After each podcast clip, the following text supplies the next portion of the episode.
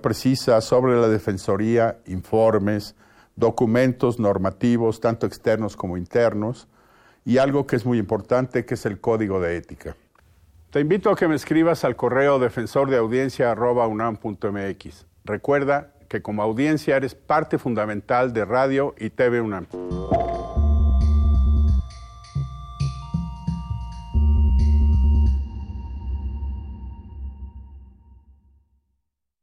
Radio UNAM es un medio que promueve el diálogo, la diversidad y la libertad de expresión en un marco crítico y respetuoso.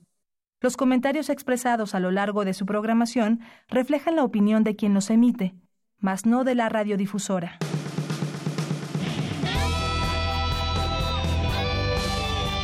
Prisma RU. Relatamos al mundo.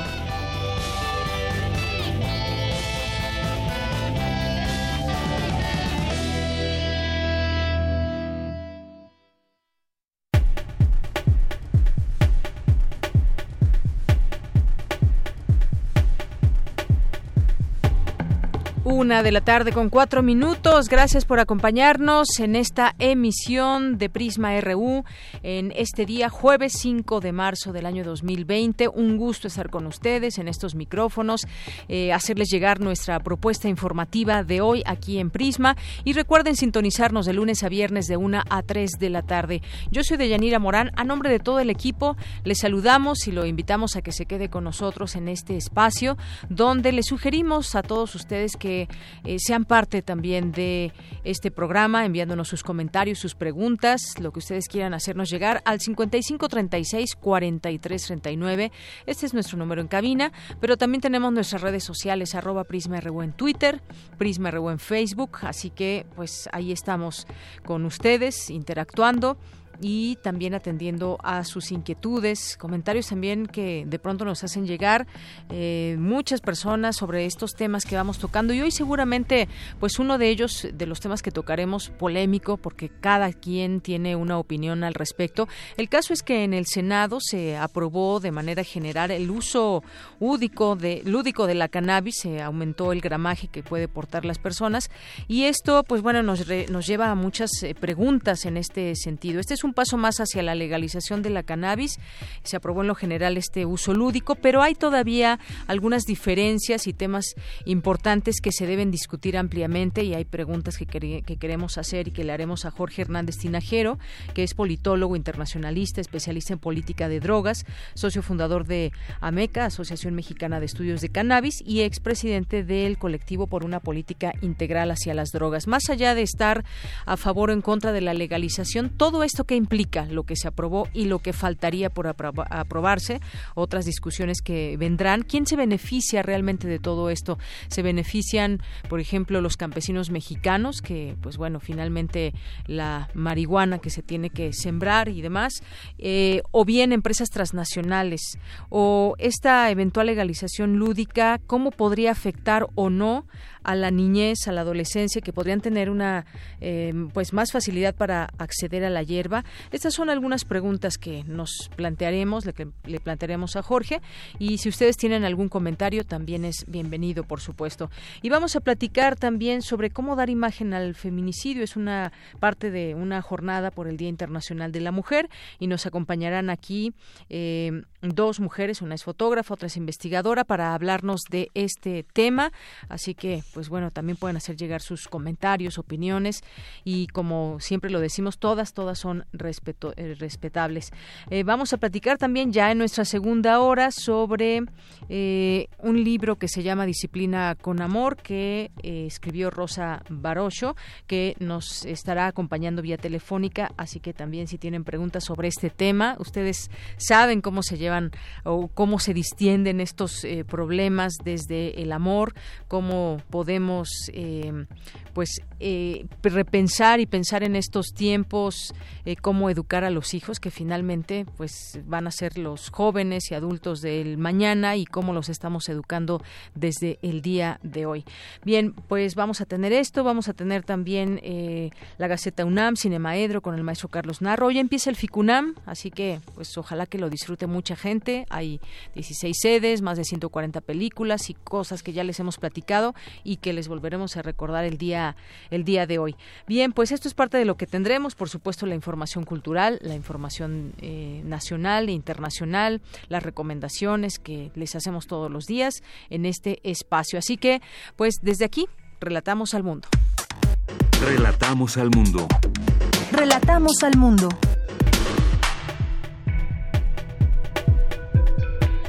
Una con ocho minutos en este jueves 5 de marzo del año 2020. En resumen, en los temas universitarios solo se judicializan el 3% de todos los delitos cometidos contra las mujeres, incluidos los feminicidios. Especialistas abordan el tema del peligro de ser niña o mujer en México, donde la cifra diaria es de 10 asesinatos violentos y de ellos solo el 25% es investigado como feminicidio.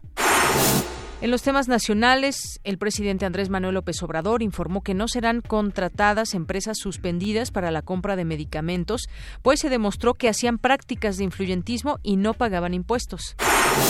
Con la estrategia SOS anunciada este jueves, servidores públicos prevén llegar a 1.815 colonias de 5 a 7 semanas para detectar casa por casa a mujeres, niñas y niños violentados.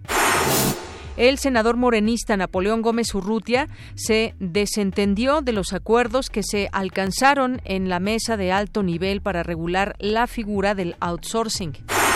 Bueno, un tema que también estaremos aquí explorando y hablando de él, ya lo hemos hecho, pero pues es importante saber qué, qué figura y qué papel tendrá el outsourcing de aquí en adelante.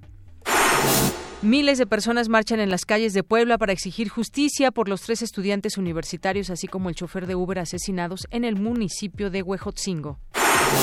Policías capitalinos detuvieron a dos posibles implicados en el feminicidio de Abril Pérez en noviembre pasado.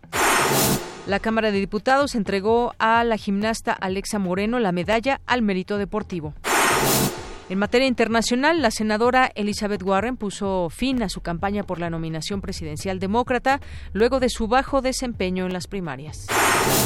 Casi 300 millones de estudiantes se encuentran sin clases en el mundo, ya que las autoridades están cerrando las escuelas y colegios en más de una decena de países, en un intento por contener la propagación del coronavirus, informó la UNESCO. Hoy en la UNAM, ¿qué hacer y a dónde ir? La Facultad de Derecho de la UNAM te invita a la presentación del libro China, la construcción del poder en el siglo XXI, del doctor Arturo Oropesa García. La cita es hoy, en punto de las 18 horas, en el auditorio Dr. Antonio Martínez Báez, de la División de Estudios de Posgrado de la Facultad de Derecho en Ciudad Universitaria. A 51 años de la llegada del hombre a la Luna, aún nos sigue sorprendiendo la ciencia y la tecnología que se desarrolló alrededor de esta gran hazaña. Como parte de los jueves de astronomía en la Casita de las Ciencias, se llevará a cabo la conferencia de nubes y relojes a 51 años del alunizaje.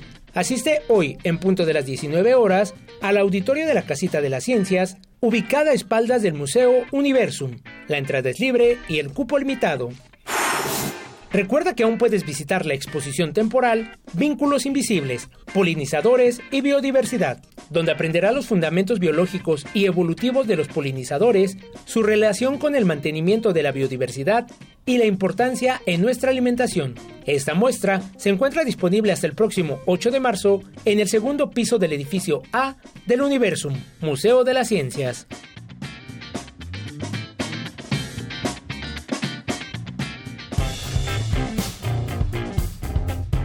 Campus RU. Una de la tarde con 12 minutos. Entramos a nuestro campus universitario de este día y me voy a enlazar con mi compañera Virginia Sánchez. Hay que recordar que pues este año se cumplen 11 años de la sentencia de la Corte Interamericana de Derechos Humanos sobre el caso González y otras contra México, conocido como Campo Algodonero. No sé si ustedes recuerden, pero eh, pues por el sitio donde el 6 y 7 de noviembre hace casi ya 11 años se encontraron ocho cuerpos de mujeres y niñas asesinadas en Ciudad Juárez, lo que podría haber sido un punto de partida para un cambio radical en las políticas públicas y la posición estatal ante los derechos humanos de las mujeres y niñas, pues sigue siendo hoy eh, un documento contundente cuyo incumplimiento demostró la indiferencia y complicidad por acción u omisión del Estado mexicano ante la desaparición y asesinato de miles de mujeres y niñas. Mi compañera Virginia Sánchez nos tiene esta información y pues nos habla sobre esta sentencia. ¿Qué tal, Vicky? Muy buenas tardes. Hola, ¿qué tal, Deyanira Auditorio de Prisma RU? Muy buenas tardes. Así es, pues a más de 10 años de esta histórica sentencia emitida por la Corte Interamericana de Derechos Humanos sobre el caso conocido como González Campo Algodonero, que tú bien has eh, remitido a él, de violencia feminicida en México, es importante encontrar espacios para desentrañar procesos que impidan que víctimas y familiares puedan ejercer, eh, que impiden, perdón, que víctimas y familiares puedan ejercer su derecho a la verdad y la justicia y pensar qué hacer después de que se logra una sentencia a nivel interamericano para que no quede ahí y así desnormalizar la violencia que en un sistema patriarcal termina siempre culpando a las víctimas.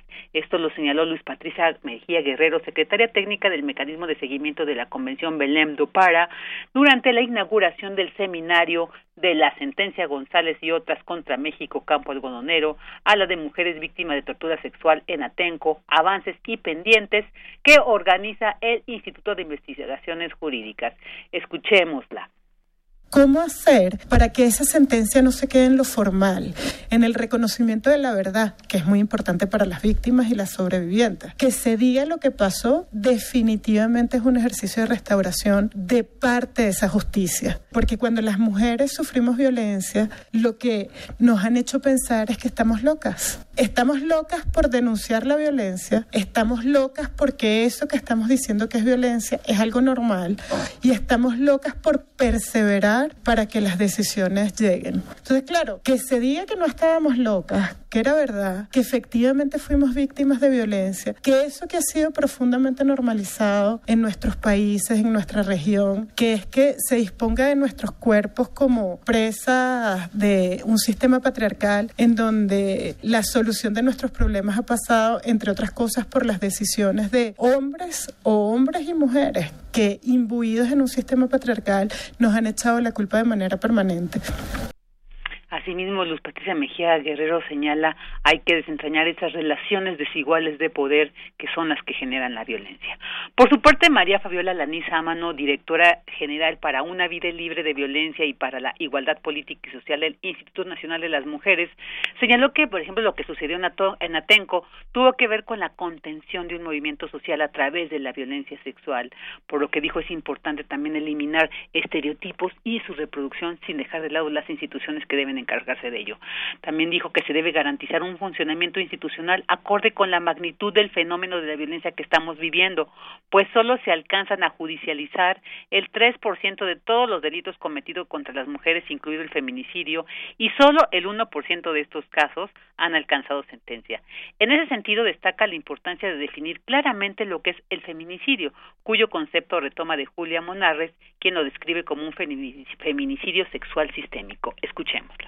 El asesinato de una niña mujer cometida por un hombre donde se encuentran todos los elementos de la relación inequitativa entre los sexos, la superioridad genérica del hombre frente a la subordinación genérica de la mujer, lo que señalabas, la misoginia, el control y el sexismo, eso es lo que caracteriza al feminicidio sexual sistémico. No solo se asesina el cuerpo biológico de la mujer, se asesina también lo que ha significado la construcción social de su cuerpo. El feminicidio sexual sistémico tiene la lógica irrefutable del cuerpo de las niñas y mujeres que han sido secuestradas, torturadas, violadas, asesinadas y arrojadas en escenarios sexualmente transgresores. Los asesinos por medio de los actos crueles fortalecen las relaciones sociales inequitativas de género que distinguen los sexos. Otredad, diferencia y desigualdad. En tanto, Marisela Reyes Reyes, en representación de Candelaria Ochoa Ábalos, comisionada nacional para prevenir y erradicar la violencia contra las mujeres, señaló que la visibilización de la violencia contra las mujeres en la agenda pública de nuestro país ha sido posible en parte por el acompañamiento del Sistema Interamericano de Derechos Humanos en casos emblemáticos de violación a estos. La sentencia González de Campo Algodonero señaló es uno de los elementos jurídicos más relevantes para las mujeres de toda la región y para recordarnos la responsabilidad que tiene el Estado en las omisiones y en las permisiones del sistema de justicia en detrimento de la vida y la seguridad de las mujeres. Escuchémosla. Se trata de un instrumento que nos obligó a mirar desde otra perspectiva, la de nuestra condición de género, la forma en cómo se administra y se imparte justicia en este país, que nos permitió visibilizar las relaciones desiguales entre hombres y mujeres, la afectación desproporcionada que sobre el ejercicio y el goce de los derechos tenemos las mujeres y que tienen las leyes y los procedimientos aparentemente neutros, pero que no necesariamente lo son. En este evento inaugural también estuvieron presentes Gustavo Flores, secretario técnico de la Comisión de Derechos Humanos del Senado en representación de la senadora Kenia López Rabadán y María Elisa Franco y Magdalena Cervantes Alcaide del Observatorio del Sistema Interamericano de Derechos Humanos del Instituto de Investigaciones Jurídicas de la UNAM y quienes organizaron este evento. Pues este es mi reporte de ella. Muy bien, Vicky, pues muchas gracias por esta información. A ti, buena tarde. Muy buenas tardes. Y luego de ahí nos vamos con mi compañera Cristina Godínez. Especialistas abordan el tema del peligro de ser niña o mujer en México. Conocemos las cifras, la cifra diaria de esos asesinatos violentos. De ellos solo el 25% es investigado como tal, como feminicidio. Adelante, Cristina. De Yanira Auditorio de Prisma RU, buenas tardes. En el Instituto Nacional de Ciencias Penales tuvo lugar esta mesa redonda. La doctora Sofía Cobo Telles, investigadora del INACIPE, se refirió al feminicidio infantil en nuestro país. Señaló que de acuerdo con cifras oficiales, la violencia feminicida ha alcanzado 10 mujeres al día y el año pasado 2.833 fueron asesinadas. Cinco estados concentran el mayor número de casos de violencia feminicida. Según datos también del secretariado, Veracruz, Estado de México, Nuevo León, Puebla y Ciudad de México. Sin embargo, y este es un dato para mí, dos datos importantísimos, el Observatorio Ciudadano Nacional de Feminicidio reporta que de todos estos datos, de todos estos, este número de feminicidios, solamente el 25% de estos asesinatos violentos han sido investigados como feminicidios. Para el doctor Nicolás Martínez López, especialista en psiquiatría de la UNAM, el peligro de ser niña en nuestro país es que puede ser víctima de una sociedad sociopática. Que puede violentarla todo el tiempo.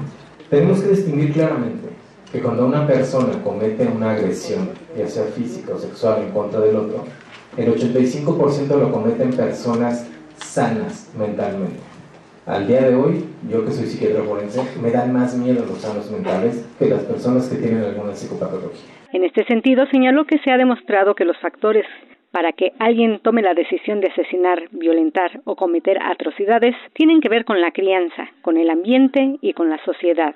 Deyanira, este es mi reporte. Buenas tardes.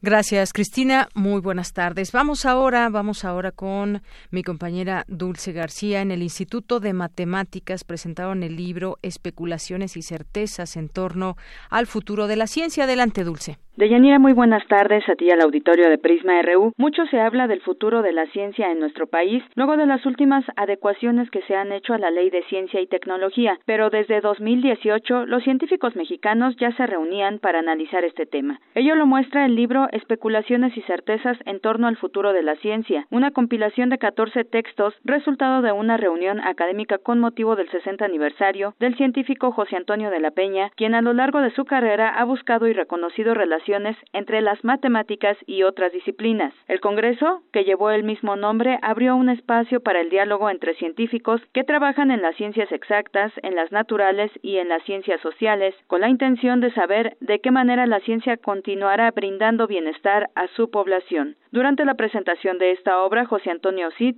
director del Instituto de Matemáticas, dijo que México necesita tener ciencia de vanguardia a nivel mundial y hacer que ésta contribuya a una mejor calidad de vida de una sociedad, y agregó que para ello es imprescindible el diálogo y la colaboración entre las ciencias exactas, las naturales, las sociales, las humanidades, la tecnología y la cultura. En especulaciones y certezas en torno al futuro de la ciencia, cuya portada es parte de una obra de la pintora Teresa Rubio, se encuentran textos de astrofísica, viajes en el tiempo, psicología, arqueología, biotecnología y genética. Ahí presente el coordinador de difusión cultural de la UNAM, Jorge Volpi, comentó que este libro se complementa con perspectivas variadas sobre temas que no se esperaría ver tan cercanos. Por su parte, el coordinador de la investigación científica de la UNAM, William Lee Alardín, hizo un llamado a no perder el sentido de asombro y de descubrimiento y dijo que en la vida diaria los científicos tienen muchas especulaciones y solo una pequeña fracción de ellas logran convertirse en certezas gracias al trabajo de investigación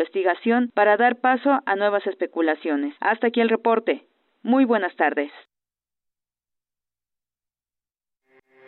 Porque tu opinión es importante, síguenos en nuestras redes sociales, en Facebook como Prisma RU y en Twitter como arroba PrismaRU.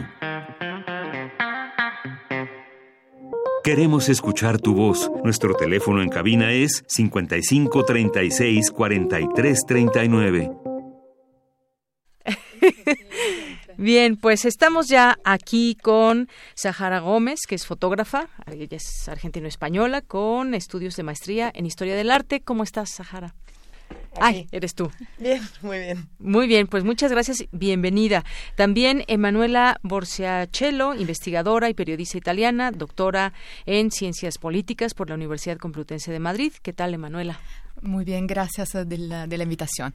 Bien, pues va a haber eh, el próximo 13 de marzo, como parte pues de la jornada que viene importante del Día Internacional de la Mujer, pues eh, un evento que ustedes tendrán ahí en el Instituto de Investigaciones Estéticas, una jornada cómo dar imagen al feminicidio. Me gustaría que pues platicáramos de este tema. Ahorita hemos venido escuchando algunas eh, informaciones interesantes, que no se nos olviden los números, que no se nos olvide pues en qué contexto se está dando todo esto. Así que me gustaría que nos platiquen de qué va a tratar esta esta jornada pues es una invitación, digamos, em, a reflexionar. Em, la idea es armar un taller que se hace en dos tiempos. Por la mañana em, es una reflexión compartida justo con Emma, con Luis Vargas y con Iván Ruiz sobre qué tipo de imagen se produce sobre el feminicidio, qué, imaginación tenemos al respecto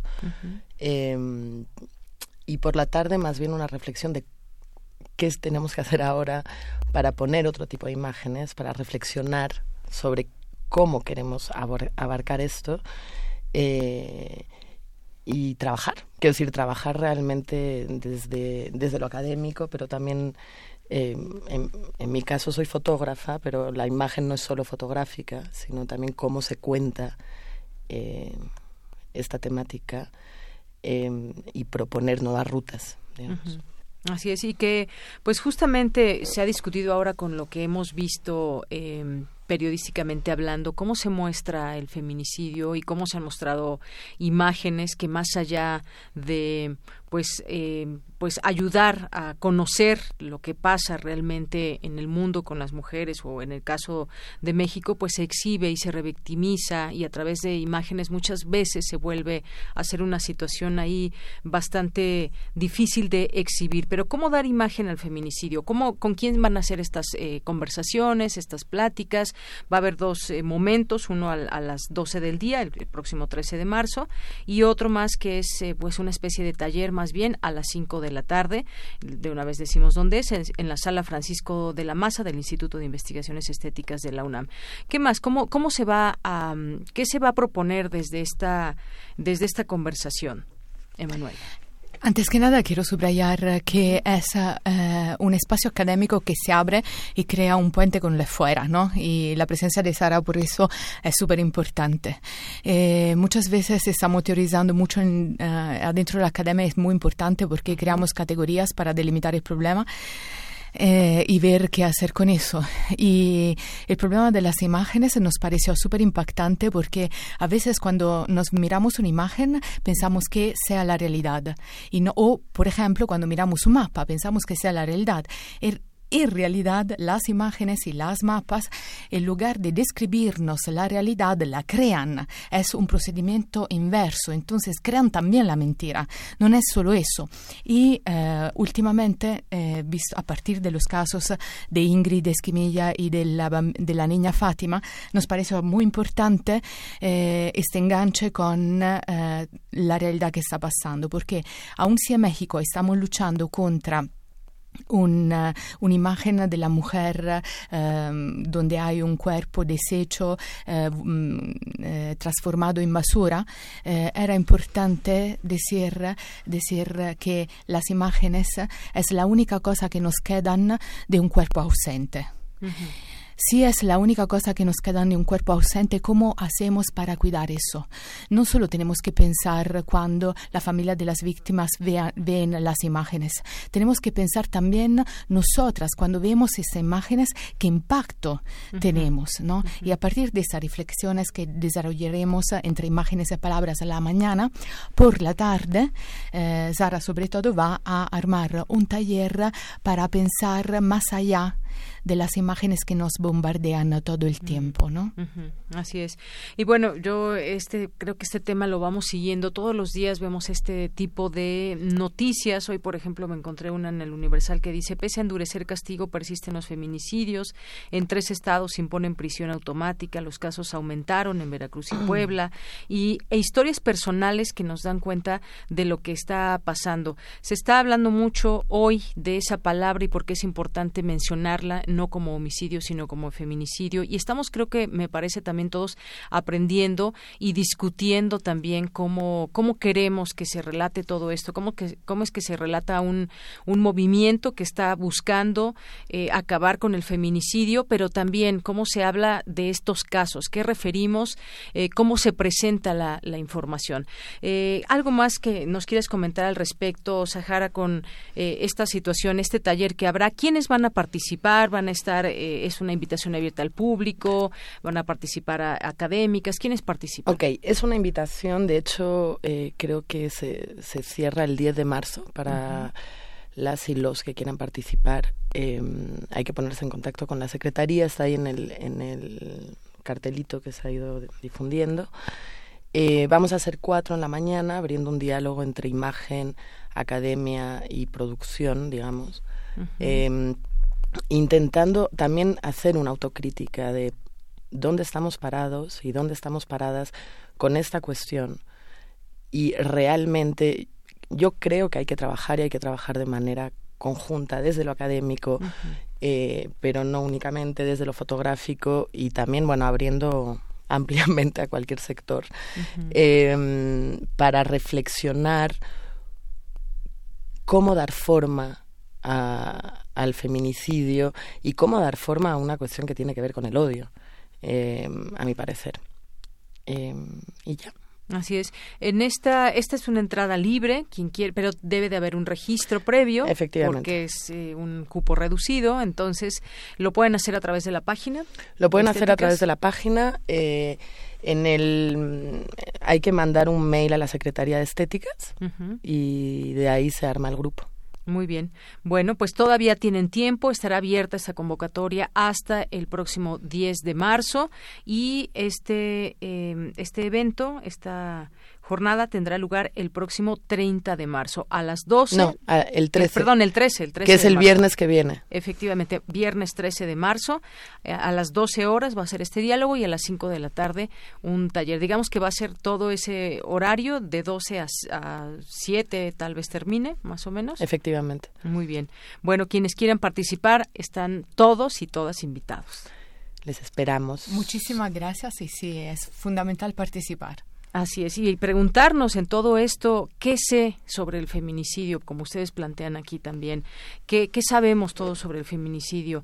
¿Cómo es, qué representación tenemos de él? ¿Cómo se, cómo se relaciona con nosotros cuando informativamente hablando también queremos conocer un poco más de esto? Había por ahí en algún momento, lo platicamos aquí, esa intención de, de, de, señalarlo solamente como un homicidio y quitarle la palabra feminicidio, que fue algo que, pues bueno, esperamos que ya haya quedado pero al respecto quería decir una cosa porque es muy importante. Feminicidio no es eh, una palabra que se usa eh, por casualidad. Es que eh, las feministas mexicanas la, la inventaron y decidieron de aplicarla y de tipificarla porque tiene tres cosas básicas. Gracias a la categoría feminicidios tú puedes individuar de inmediato quién es la víctima, quién es el victimario y que la, el responsable del, del asesinato no es solo el victimario que mata, sino el Estado que no cumple y la sociedad misma, nosotros mismos, que por omisión o por comisión somos también reproductores de violencia en múltiples, en múltiples sentidos. Y tenemos que pensar una cosa, que feminicidio es la única categoría al mundo inventada desde eh, la frontera, desde México, desde América Latina, que entra a normar los códigos penales de países occidentales. Entonces, sí, desde México no entendemos la importancia de eso. Eh, lo importante no es siempre la cárcel, entonces lo penal. Lo importante es el alto nivel de impunidad, porque eso pasa porque se puede el alto nivel de impunidad primero y segundo es que eh, no hay medidas básicas de prevención. Exactamente, eso que dices es muy importante, la prevención y cómo se está viendo también desde el Estado con sus instituciones, cómo se eh, tipifica o por qué se tipifica como feminicidio una, un asesinato de una mujer, tiene que tener ciertas eh, causales que están bien especificadas dentro de la ley, cómo se tiene que investigar también muchas veces con esa visión de género cuando una mujer llega antes de que todo esto sea un feminicidio. Muchas mujeres han llegado a hacer alguna denuncia y, sin embargo, algo sucede que no es atendida de la, de la, manera más correcta y tenemos después casos que terminan finalmente en un feminicidio. Así que todas estas preguntas que de pronto nos inundan, pues hay que irlas a conversar aquí a este espacio del Instituto de Investigaciones Estéticas próximo Mm, viernes 13 de marzo, de 12 a 7 más o menos, todavía se pueden inscribir y conversar y debatir y seguir al tanto de todo esto. Yo les quiero agradecer mucho, Sahara Gómez, Emanuela Borsiachelo, por estar con nosotros aquí en Prisma RU de Radio UNAM. Gracias. Muchas gracias. Bien, continuamos. Queremos escuchar tu voz. Nuestro teléfono en cabina es 55 36 43 39. Porque tu opinión es importante, síguenos en nuestras redes sociales, en Facebook como Prisma RU y en Twitter como arroba PrismaRU.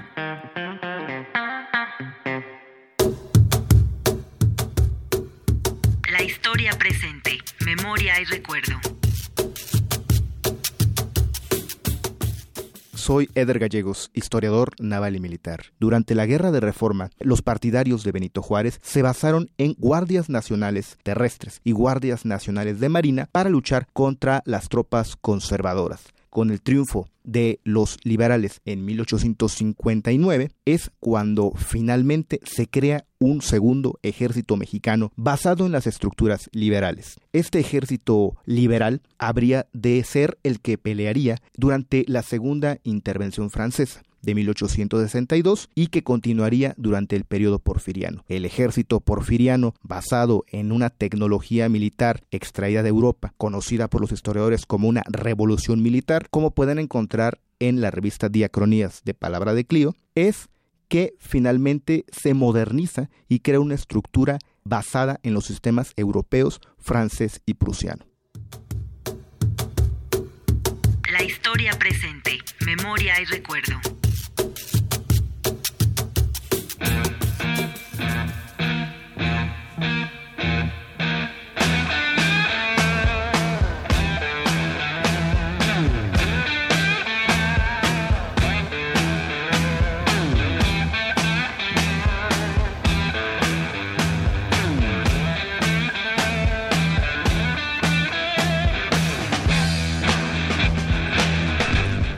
Bien, estamos escuchando Purple Haze con Jimi Hendrix. y es la una con 36 minutos y le damos la bienvenida a Jorge Hernández Tinajero, que es politólogo, internacionalista, especialista en política de drogas, socio fundador de AMECA, Asociación Mexicana de Estudios de Cannabis y expresidente de CUPID, colectivo por una política integral hacia las drogas. ¿Qué tal, Jorge? Buenas tardes.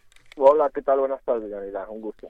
Igualmente es un gusto conversar contigo. Bueno, pues el Senado de la República aprobó eh, ayer en lo general el dictamen que regula el uso lúdico y medicinal de la marihuana en México, que este podemos decir que es un paso un paso más hacia la posible legalización en el país, un proceso que pues se ha detenido, ha sido lento, pausado, suspendido de pronto y ahora pues impulsado también eh, en últimos digamos años o meses eh, las comisiones de Justicia, Salud y Estudios Legislativos del Senado sumaron 26 votos a favor, 7 en contra y 6 abstenciones después de discutir la ley para la regulación de la cannabis y la reforma que adiciona diversas disposiciones de la Ley General de Salud y del Código Penal Federal. Esto digamos que es en lo general, pero en lo particular hubo varias cosas en las que no se pusieron de acuerdo ahí en los partidos políticos que justamente queremos platicar contigo, Jorge, y pues quizás una de ellas es que si esta ley se centrará o se entrará un precedente, vamos a empezar con esto,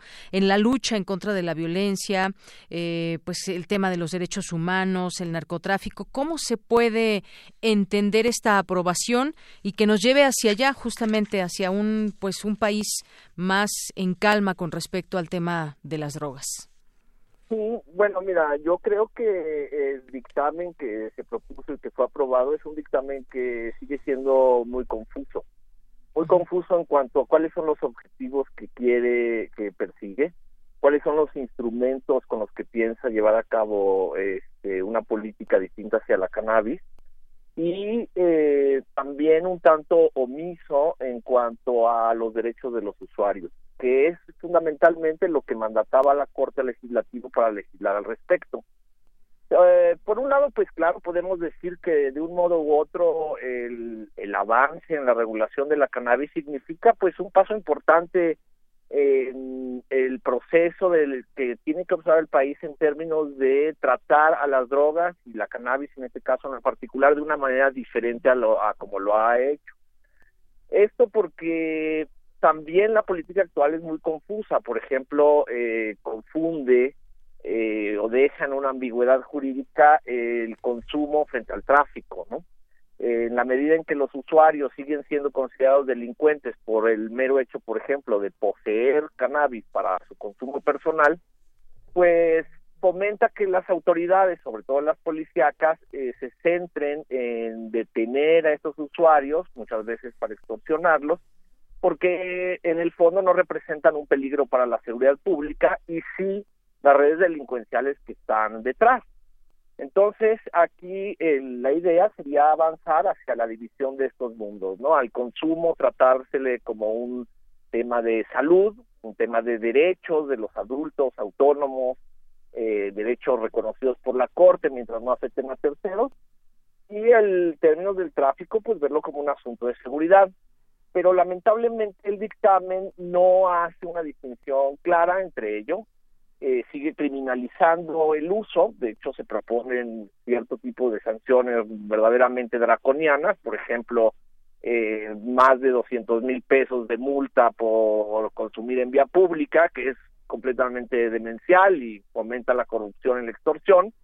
Eh, y por otro lado limita, por ejemplo, el cultivo privado sin fines de comercio, que es a lo que obligaba la Corte al legislativo a legislar sobre ello. Entonces, eh, sí, el dictamen pasó, eh, podemos considerar que esto es un paso adelante, todavía hay espacio para modificaciones que me parece que son muy importantes todavía de hacer, pero pues también vemos que los legisladores eh, están muy mal informados o sus posiciones se fundamentan en posiciones más bien morales que prácticas y de Estado, ¿no? Acá, por ejemplo, un legislador de un partido conservador estaba diciendo ayer que cómo era posible legislar para proteger los derechos de las minerías en detrimento de la mayoría, ¿no? Cuando esto no es así.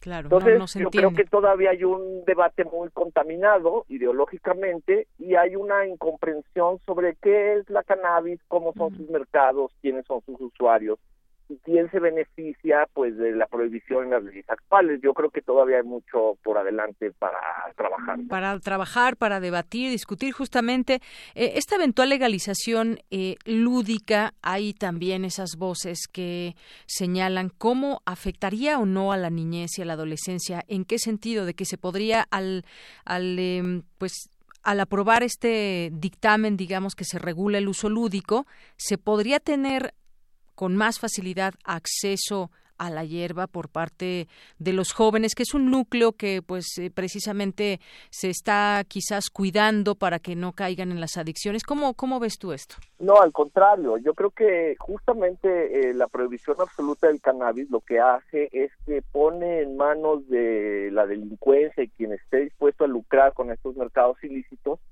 eh, de modo tal que estas personas nunca se fijan o no tienen reparos en poner a disposición de menores de edad la planta. Eh, un sistema regulatorio eficaz lo que hace es justamente limitar el acceso, es decir, permitir a unos bajo ciertas circunstancias, en este caso adultos, y e impedir que llegue a menores de edad, cosa que es importante, digamos, este, señalar, en este momento los mercados de cannabis en, México son pues prácticamente abiertos, están a disposición de quien quiera eh, comprar, menores incluidos, y nunca han detenido el hecho de que los menores usen, al contrario. Entonces, eh, eh, otra vez, ese mismo argumento, el hecho de legislar y proteger los derechos de los adultos no afecta a los menores, al contrario, me parece que los puede beneficiar en el sentido de que podríamos contar con reglas claras, exigibles, y sanciones a quien lo haga, como se hace actualmente, pero bajo, digamos, una separación, un entendimiento de quiénes son los sujetos de derechos eh, que enfoca la política. Desde luego los menores de edad, y ahí hay un gran consenso, no eh, tendrían por qué tener acceso a un mercado de cannabis que no tenga, digamos, eh, características de salud o médicas, pero eso no quiere decir que la prohibición actual eh, logre esto, al contrario, entonces lo que estamos, digamos, intentando hacer cambiar es justamente dividir estos espacios, ¿no? El espacio de la seguridad va a un lado, el espacio de la salud va en otro, el espacio de los derechos va en un tercero. Si el Estado lo entendiera así y creara políticas y legislaciones adecuadas y funcionales para cada ámbito, yo creo que podríamos tener mucho mejores resultados en todos ellos.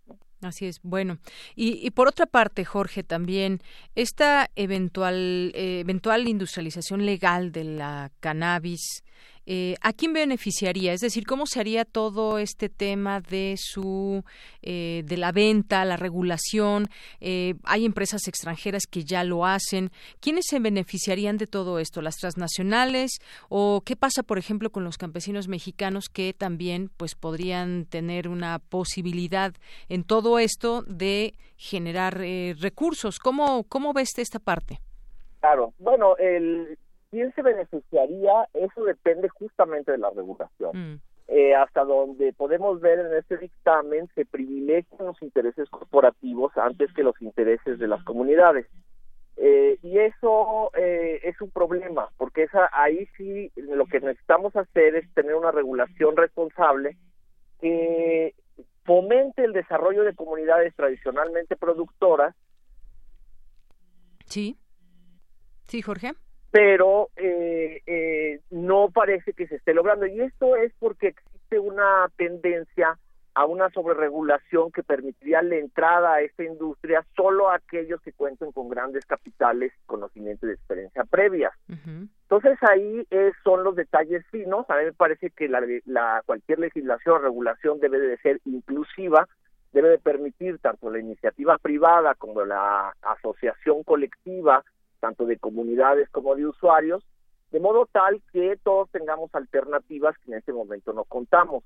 Ahí es eh, justamente está la discusión. Las comunidades campesinas en México podrían beneficiarse altamente y el medio ambiente mexicano de cultivar cáñamo, por ejemplo, que tiene fines industriales, una gran cantidad de productos que no que siendo la misma planta no están relacionadas con sus eh, usos psicoactivos o médicos.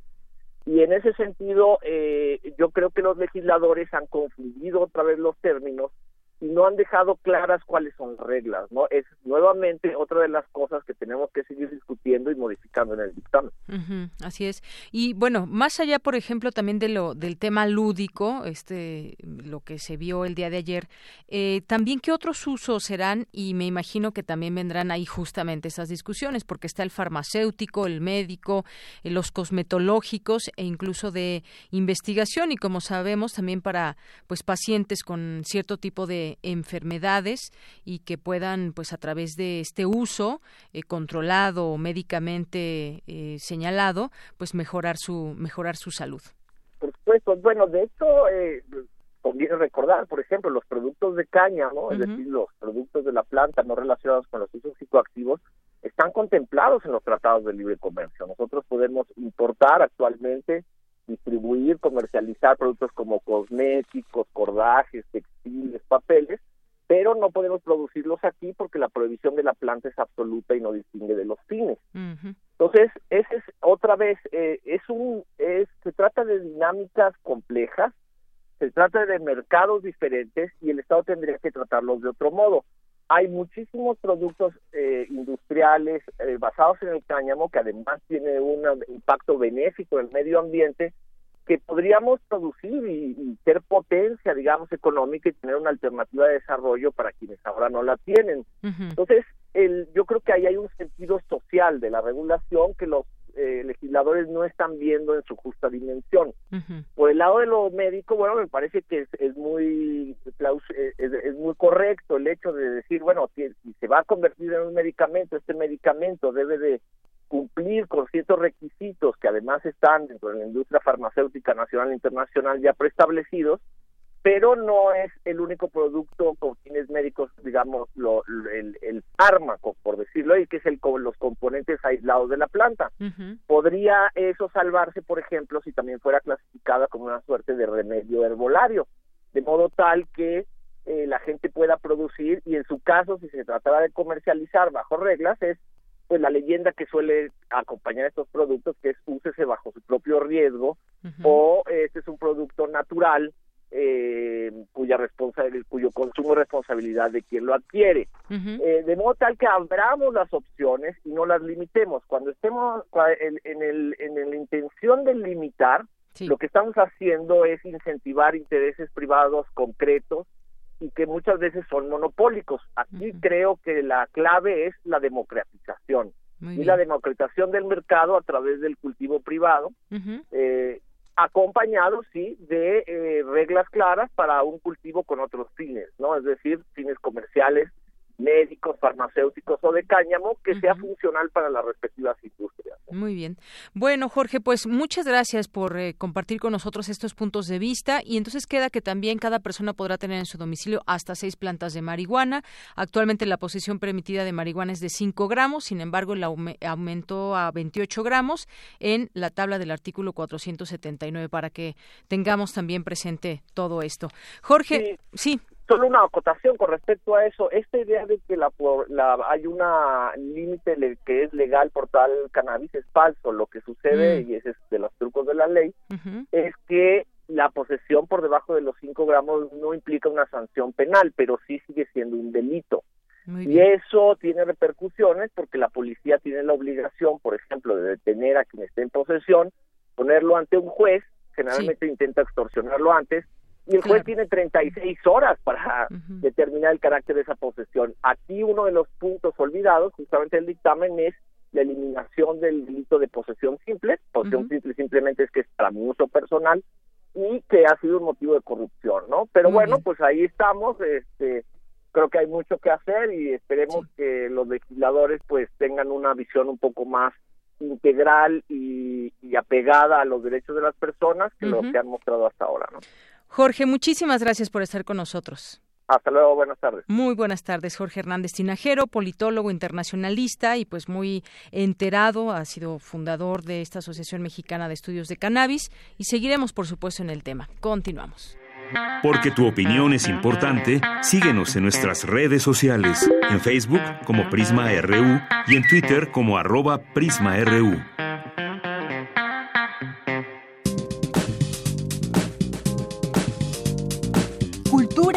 RU. Bien,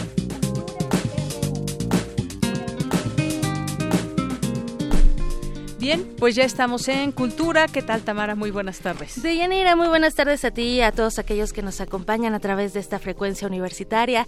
Tenemos invitado en cabina, ya escucharon, el, eh, es necesario que use los audífonos. y él es Jorge Maldonado, él es dramaturgo y forma parte del colectivo Teatro Sin Paredes. Jorge, qué gusto que nos visites esta tarde. ¿Cómo estás? Hola, pues estoy muy bien. Al contrario, muchísimas gracias por la invitación y un saludo a todos los radioescuchas que nos acompañan. Excelente. Oye, Jorge, ya habíamos tenido la oportunidad de, platicar en esta misma sección contigo, eh, con otra obra, pero bueno, eh, pues eres parte de esta tribu de Teatro Sin Paredes. Actualmente están en temporada, eh, están presentando Vórtice, Universo Paralelo para tres aeroplanos, de la cual pues tú eres el, el autor. Platícanos, por favor, cómo surge la idea de este proyecto teatral y sobre todo la temática, el eje central. Pues mira, el proyecto surge de la necesidad de experimentar con el lenguaje cinematográfico y el lenguaje teatral y cómo es que estos dos pudieran convivir en un mismo espacio. Entonces elegimos la ciencia ficción como el medio para poder expresar lo que queríamos hacer con este proyecto. Es una obra muy interesante porque tiene tres trayectorias, tres trayectorias dramáticas, ¿no? La primera trayectoria dramática es una trayectoria de tres personajes históricos, Amelia Earhart, que fue la primera mujer en haber cruzado el Océano Atlántico, Antoine de Saint-Exupéry, que es el autor del Principito, que todos conocemos, que él se perdió mientras daba, eh, hacía una, una misión de reconocimiento alrededor del globo terráqueo y Roald Amundsen, que fue el primer explorador en llegar al Polo Norte y al Polo Sur, pero que también se perdió en una misión de rescate. Entonces nosotros estamos jugando, no sé si te acuerdas del, de esta teoría del Triángulo de las Bermudas. Por supuesto. Que estos tres pilotos están eh, atrapados al interior de un vórtice espacio-temporal. Entonces, digamos que esta es como la trayectoria principal del proyecto, a la cual se le suman otras dos que también son interesantes y que tienen que ver con este tema de ciencia ficción.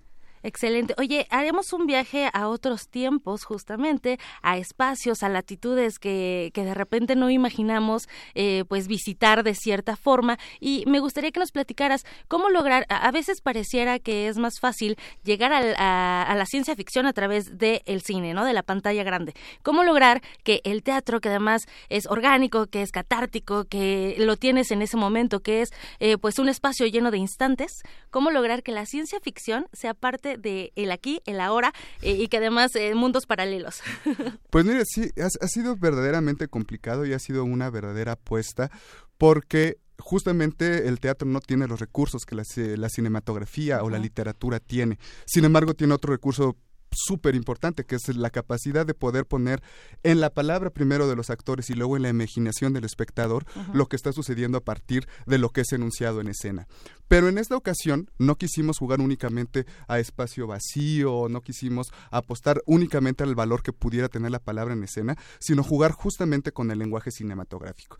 Entonces digamos que la escenografía está compuesta por una gran, gran pantalla de videoproyección y a través de la videoproyección, del videoarte, un dispositivo multimedia muy bello, eh, diseñado por Juan José Sarabia y Héctor Cruz, eh, en el cual nosotros logramos, digamos, generar esta sensación de un universo paralelo a través de la videoproyección y la relación que los actores tienen con estas videoproyecciones, ya que el público vaya verá cómo una de nuestras actrices todo el tiempo está interactuando con personajes virtuales. Y entonces a partir de esta interacción empezamos a generar todo este sistema de convenciones que ha sido bastante complejo y que sin embargo la apuesta siempre había estado ahí, nos interesaba muchísimo justamente generar este diálogo con la cinematografía, ¿no? En especial porque tanto David y, yo somos muy fanáticos del cine de ciencia ficción y quisimos jugar con esta combinación. Son cinéfilas además de teatreros. Así es.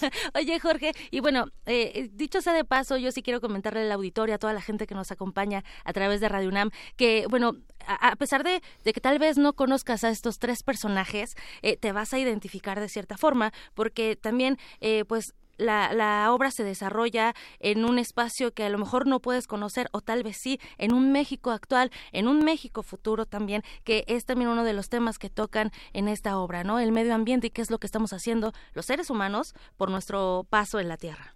Claro, mira, el, el eje central de la obra, si bien está cimentado digamos, resuelto a través de la ciencia ficción, el discurso principal de la obra tiene que ver con la ecología tiene que ver con el hecho de que nuestro país no está preparado para ese tipo de, de, Es que parece mentira y va a sonar demasiado post-apocalíptico, pero es verdad, ¿no? Si no cuidamos el planeta y seguimos eh, realizando los hábitos que tenemos hasta ahora de la misma forma, no vamos a vamos a caer en una catástrofe medioambiental de la cual no vamos a poder salir. Entonces, efectivamente, una de las trayectorias sucede en México, 2068, con una científica que es especialista en física cuántica y ondas electromagnéticas, pero eh, ella ha decidido desviarse de su área de investigación principal justamente para entender eh, lo que está sucediendo con el planeta y tratar de salvarlo no tenemos que irnos muy lejos. Por ejemplo, ahora en 2020 hay muchas delegaciones en, nuestro, en, nuestra ciudad que no tienen agua. Yo creo que ese va a ser el primer, eh, lo, primero que vamos a empezar a batallar, la escasez de agua. Pero el calentamiento, el calentamiento global, la sobreproducción industrial que estamos realizando, la, el consumo de carne, la sobrepoblación, la sobrepoblación están generando un daño que ahora lo sabemos, los, los científicos eh, lo saben, es irreversible. Entonces creo que es momento de que nos cuestionemos el día de hoy qué podemos hacer para evitar que eso suceda y poner manos a la obra. Por supuesto, sin duda. Oye, Jorge Maldonado, eh, pues sí, yo te decía antes de entrar a, cabina que yo soy fan y, lo digo tal cual de, lo que realiza el colectivo Teatro Sin Paredes, porque siempre nos, nos pone en una realidad. Lo que, yo, bueno, lo que ustedes hacen a través de este colectivo también es ponernos a reflexionar a través de las artes escénicas, pero no todo es catástrofe, por supuesto, también hay destellos de, de risa, la gente se divierte, de repente van a escuchar, eh, bueno, cuando estás viendo la, esta eh, pantalla que nos, nos cuentas, cómo te genera risa, ¿no? Los personajes y cómo puede ser tan irónica la vida que pues dice, sí es cierto, o sea, me lo está mostrando a través de esta obra y creo que también es importante eh, pues mencionar que eres un dramaturgo eh, contemporáneo y también nacional, o sea, mexicano y también eso es parte de lo que hay que resaltar. No, pues muchísimas gracias por las flores. Pues sí, seguimos trabajando, tratando de, llevar un discurso y creo que toda esta cuestión tiene que, tonal, con el humor, tiene que ver con que al final del día para nosotros no es una obra pesimista. estamos tratando de plantear el problema, estamos tratando de plantear cuáles son los posibles panoramas que podrían suceder a futuro, pero al mismo tiempo creo que es una obra esperanzadora. O sea, creo que es una obra que más bien lanza la pregunta para que podamos hacer algo el día de hoy. Y creo que justamente para evitar que todo sea denso y todo sea catástrofe, pues tenemos que, que combinar con el humor. Y me parece que el humor también es una forma para aproximarse a la sensibilidad de los espectadores y que sea como mucho más profundos para ellos la experiencia. Sin duda. Jorge Maldonado, eh, esta obra, Vórtice Universo Paralelo para tres aeroplanos, también es, un proyecto conjunto con Teatro UNAM, donde cuando eh, se están presentando también para la gente que diga, yo quiero conocer a ver si es cierto que la ciencia ficción, que el teatro y todo esto que estamos conversando tú y yo, ¿dónde y a qué hora? Bueno, pues mira, nosotros estamos ahorita en el Teatro Santa Catarina, que está justo al frente del Jardín Santa Catarina en Coyoacán, a un lado de la calle Francisco Sosa. Vamos a estar hasta el 15 de marzo y los horarios son jueves y viernes a las siete y media de la noche, los sábados a las 7 y los domingos a las 6. Los jueves cuesta 30 pesos y además tenemos descuentos para eh, estudiantes, maestros e INAPAM del 50% el resto de los días. Excelente, muy bien. Oye, ¿este, este 8 de marzo tendrán función? Eh, este 8 de marzo, como es un día festivo, este no habrá función. Un, día que conmemoramos, un día que, que no se nos tiene que olvidar también. Jorge Maldonado, también pues recordarles al auditorio y compartirles que si quieren conocer más de Teatro Sin Paredes, pueden visitar la página que tienen, lo encuentran tal cual como Teatro Sin Paredes, van a encontrar más información de todas las obras que han realizado desde el 2001, ya son bastante las obras que, que han presentado a través de este colectivo en diferentes recintos, siempre eh, también buscando espacios en la máxima casa de estudios, este es uno de esos casos ahí en el Teatro Santa Catarina. Y pues no me resta más que agradecer que nos hayas visitado esta, tarde, esta tarde, Jorge Maldonado, eh, dramaturgo de Vórtice, Universo Paralelo para tres aeroplanos. Ahí les hacemos la invitación a nuestro auditorio. Muchísimas gracias. Gracias a ti. Deyanira, que tengan muy buena tarde. Gracias, Tamara. Gracias, Jorge, por la visita. Son las dos de la tarde. Vamos a hacer un corte. Regresamos a la segunda hora de Prisma RU. Prisma RU. Relatamos al mundo.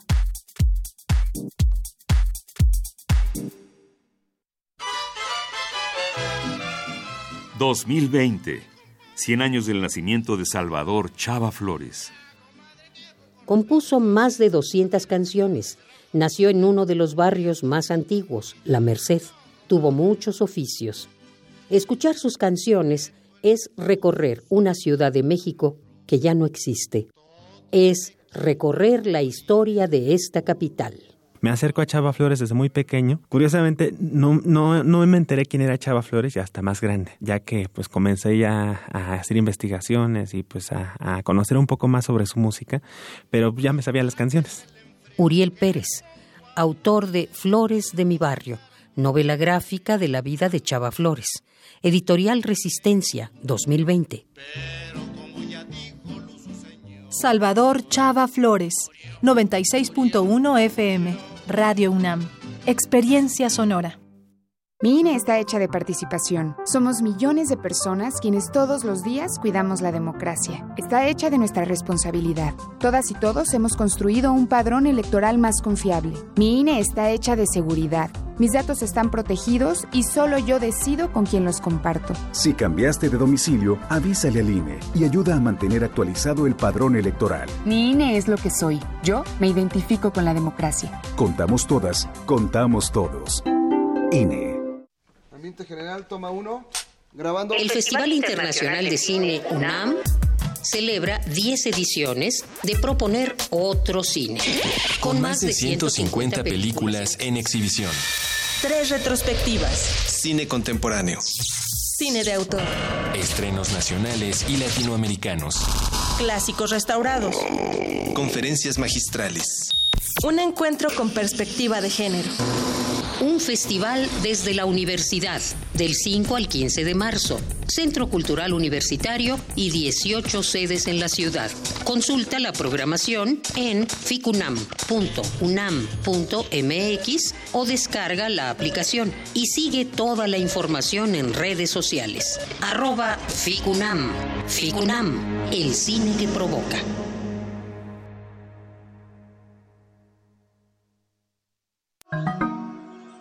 Una jaula abierta como pérgola en un jardín. Un espacio donde reflexionar sobre el lugar que el ser humano ocupa en el universo. Un poema entre el espectador y la naturaleza.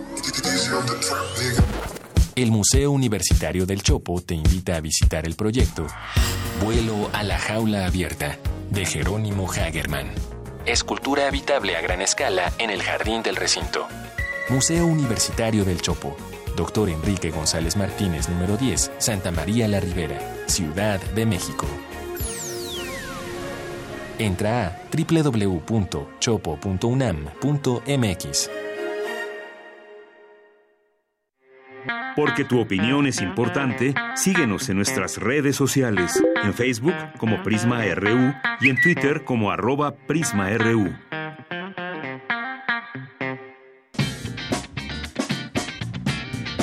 Mañana en la UNAM, ¿qué hacer y a dónde ir?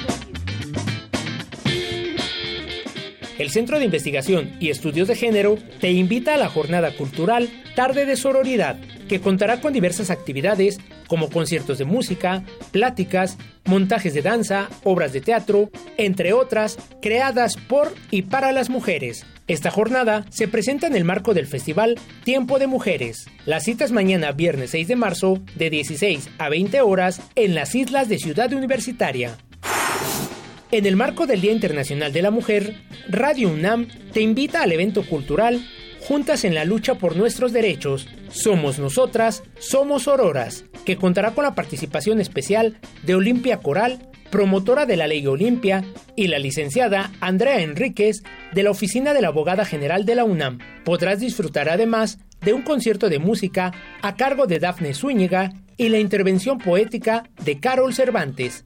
Te esperamos este domingo 8 de marzo de 10 a 12 horas en la terraza de Radio UNAM, ubicada en Adolfo Prieto 133, Colonia del Valle.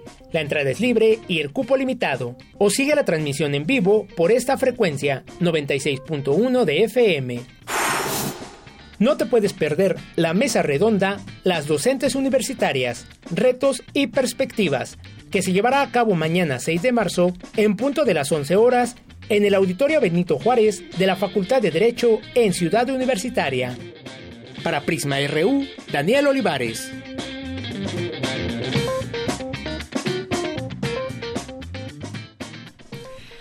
Y bien, regresamos, son las 2 de la tarde con 6 minutos, estamos ya en la segunda hora de Prisma RU, gracias por su permanencia ahí a través del 96.1 de FM y a través de www.radio.unam.mx. Gracias a Alejandro Monroy Saldívar, que nos llamó hace unos momentos, hizo varios comentarios. Muchas gracias, Alejandro Monroy Saldívar, y gracias por escucharnos. Y aquí en redes sociales nos dice Enrique Harkin, dice, venderán estábamos hablando sobre el tema de la droga, la legalización de la marihuana y dice Alejandro Cardiel, ¿por qué son 28 grados de posesión? ¿Por qué no 30 o 25? ¿Cuál es el criterio para ese gramaje? Bueno, eh, no sé exactamente, pero se supone que tiene que ser algo que pues pueda ser un uso personal. Eh, si, si es más, se puede pues ya tener este tema de eh, narcomenudeo y demás, pero sí es una buena pregunta. En otro momento la podremos hacer a alguno de los expertos cómo es o cuál es el criterio para el gramaje. Gracias, Alex Cardiel. Y le dice Enrique Harkin que tiene otra pregunta, que si venderán del Acapulco Golden. No sé qué sea eso, pero ahí está tu comentario, Enrique Harkin. Eh, también nos dice Alejandro Cardiel, manden datos, yo sí voy. Esto con respecto a la obra de la que hablaba, hablaba Tamara hace unos momentos. Y bueno, pues ya se dieron los datos. Alex Cardiel, muchas gracias. Heidi Olarte, también por aquí presente, muchas gracias. Eh, también César Soto dice, la, posesión de 28 gramos no será sancionado para el uso personal. Hasta, cuatro plantas podrá poseer el domicilio para el consumidor cuatro o seis, bueno, yo había leído que seis, pero bueno, eh, dice, podrá poseer el domicilio para el consumidor, dictamen que deben corregir y perfeccionar y no tener dudas o ambigüedades. Pues sí, todavía hay varias cosas que tienen que, que leer. Eh, y que debatir ahí en el, los legisladores. Bien, también le mandamos saludos a Marta González, a Mario Navarrete, a SS también, eh, Mercedes de la Vega, Paloma G. Guzmán, eh, Exteflex también, por aquí, el Beto, que nos dice información importante. Muchas gracias por sus comentarios y bueno, pues también ahí tratar de conocer sus opiniones sobre lo que va pasando en nuestra en nuestro país. En este caso leía yo una una de las encuestas, esta es esta encuesta es del Universal, ah, por aquí está, dice solo 57.1% de aprobación, mujeres lo apoyan menos. ¿Ustedes qué opinan de, de, todo esto? ¿Cómo va la aprobación de el presidente Andrés Manuel López Obrador? ¿Ustedes cómo lo evaluarían? ¿Todavía eh, cuenta con su apoyo o no?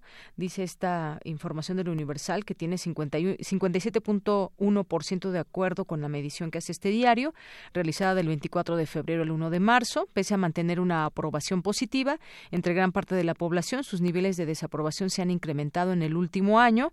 Al comienzo de su mandato era reprobado por 17.6%, 15 meses después se encuentra en 29.8%.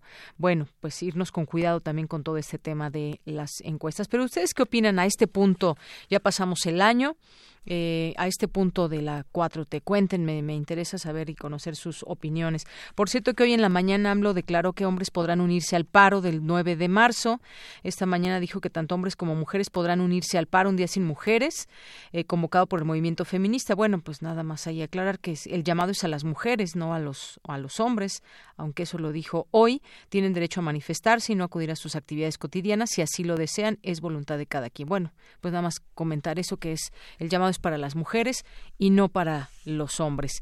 Bien, pues nos vamos ahora con información de mi compañera Cindy Pérez Ramírez, que hoy en las olas y sus reflujos, esta sección que tiene ella, pues vamos, nos va a hablar del 8 de marzo y más de cinco razones para salir a marchar. Eh, nos presenta el siguiente trabajo. Adelante. Las olas, Las olas y sus reflujos.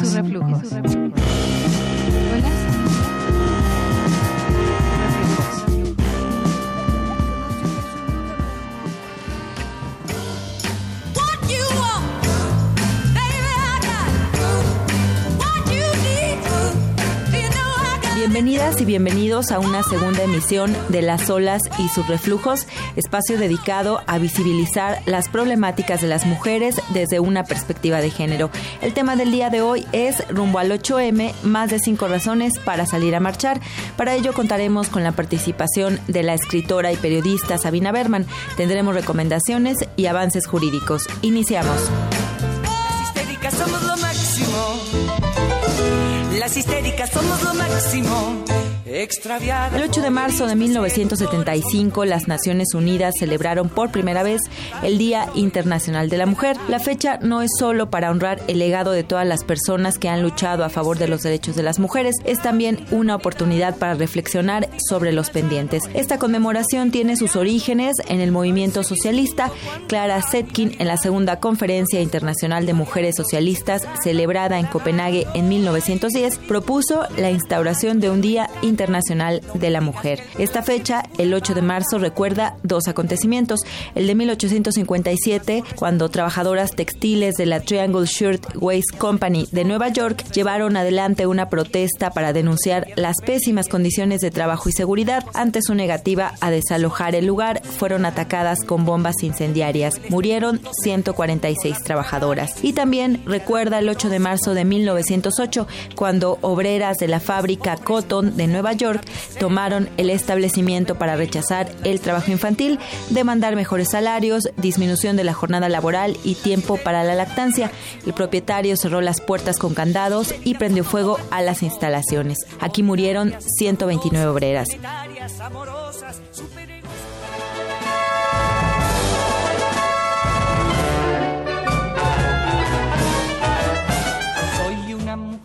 Pero en México, ¿por qué marchamos?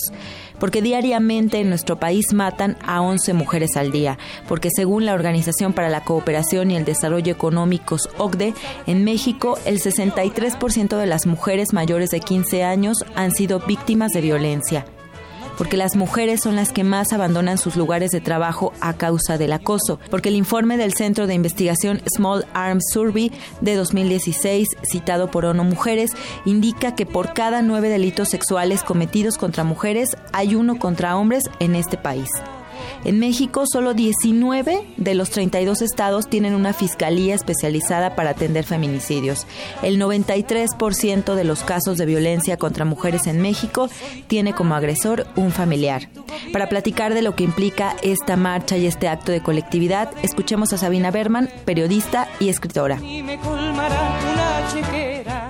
Hola Sabina, ¿cómo estás? Quisiéramos arrancar eh, por preguntarte eh, pues qué se reivindica en esta en esta marcha eh, como la del 8M. Bueno, es una marcha de reclamo al Estado mexicano, a la empresa privada, a los hombres que golpean y matan mujeres a los hombres buenos también, que no golpean ni matan mujeres, pero están en los márgenes observando y absteniéndose de intervenir, de decir, estamos cansadas, estamos hartas, hemos agotado los recursos pacíficos, les toca a ustedes respondernos.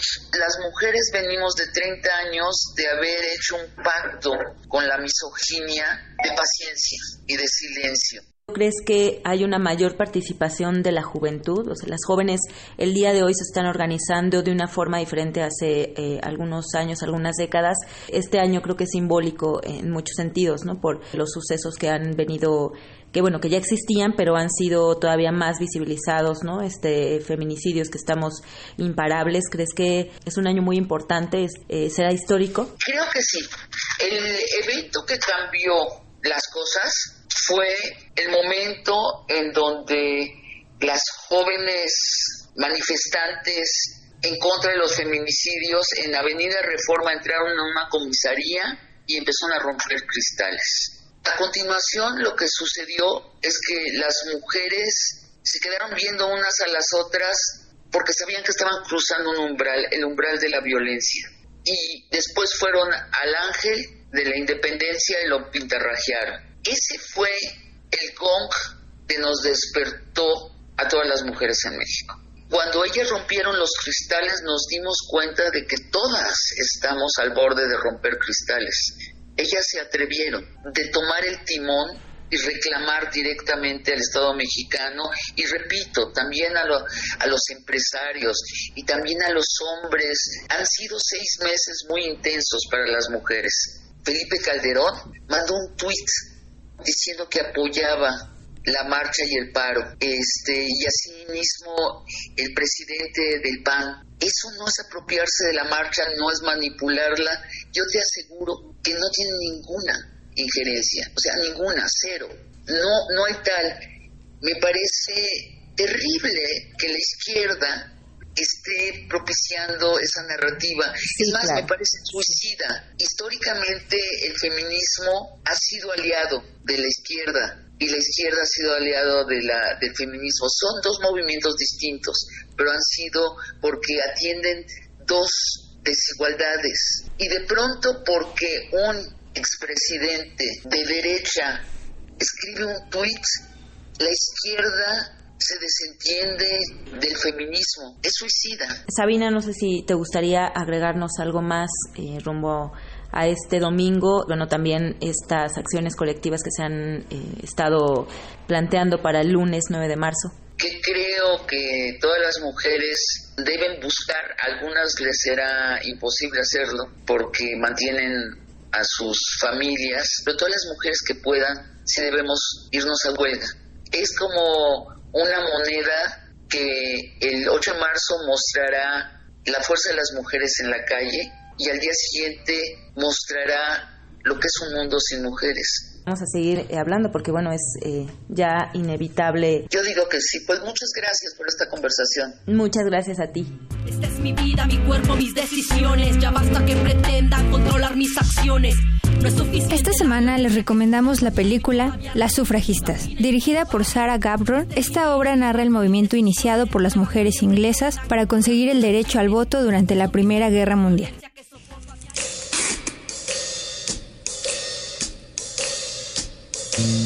¿Cómo vamos? ¿Cómo vamos?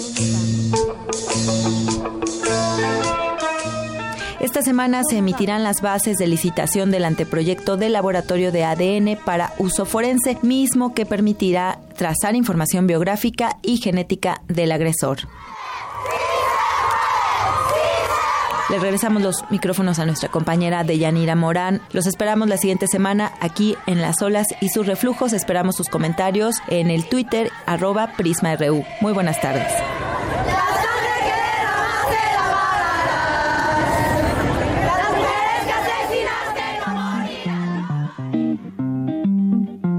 Las olas, y sus reflujos. Y sus reflujos.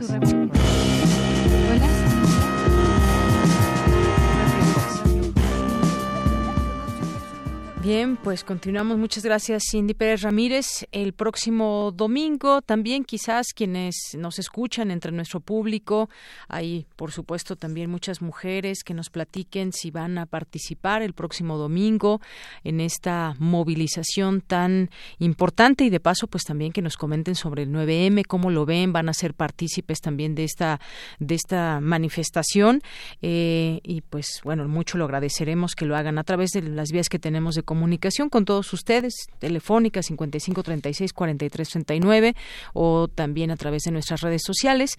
Hace un momento preguntaba también sobre pues una encuesta que realiza el Universal y que yo decía hay que tener justamente mucho tacto con todo esto, este tema de las encuestas. Nos dice Mayra Elizondo, dice, nunca me han encuestado, yo sigo apoyando y cuestionando a López Obrador y volvería a votar por él. Hay que ser muy cuidadoso al hablar de la validez de las encuestas y considerar que son una herramienta para manipular opiniones Manda muchos saludos. Gracias, Mayra, por tu eh, comentario, tu opinión al respecto de ese tema. Sí, sabemos que muchas se han equivocado y por ahí siguen creyendo que tienen validez y bueno, han, habido también otras que son más atinadas y bueno, pues eh, vi otra también por ahí que realizó, me parece, el, Universal, perdón, el, Reforma. Pero ahí estamos y por supuesto lo que cuenta también en todo eso son las opiniones de la gente que sí es, eh, que sí tiene esa opinión y que la puede hacer de manera pública. Muchas veces sí, no, no, no sabemos cómo hacen esas encuestas, exactamente cuál es su metodología, qué público alcanzan, qué tipo de público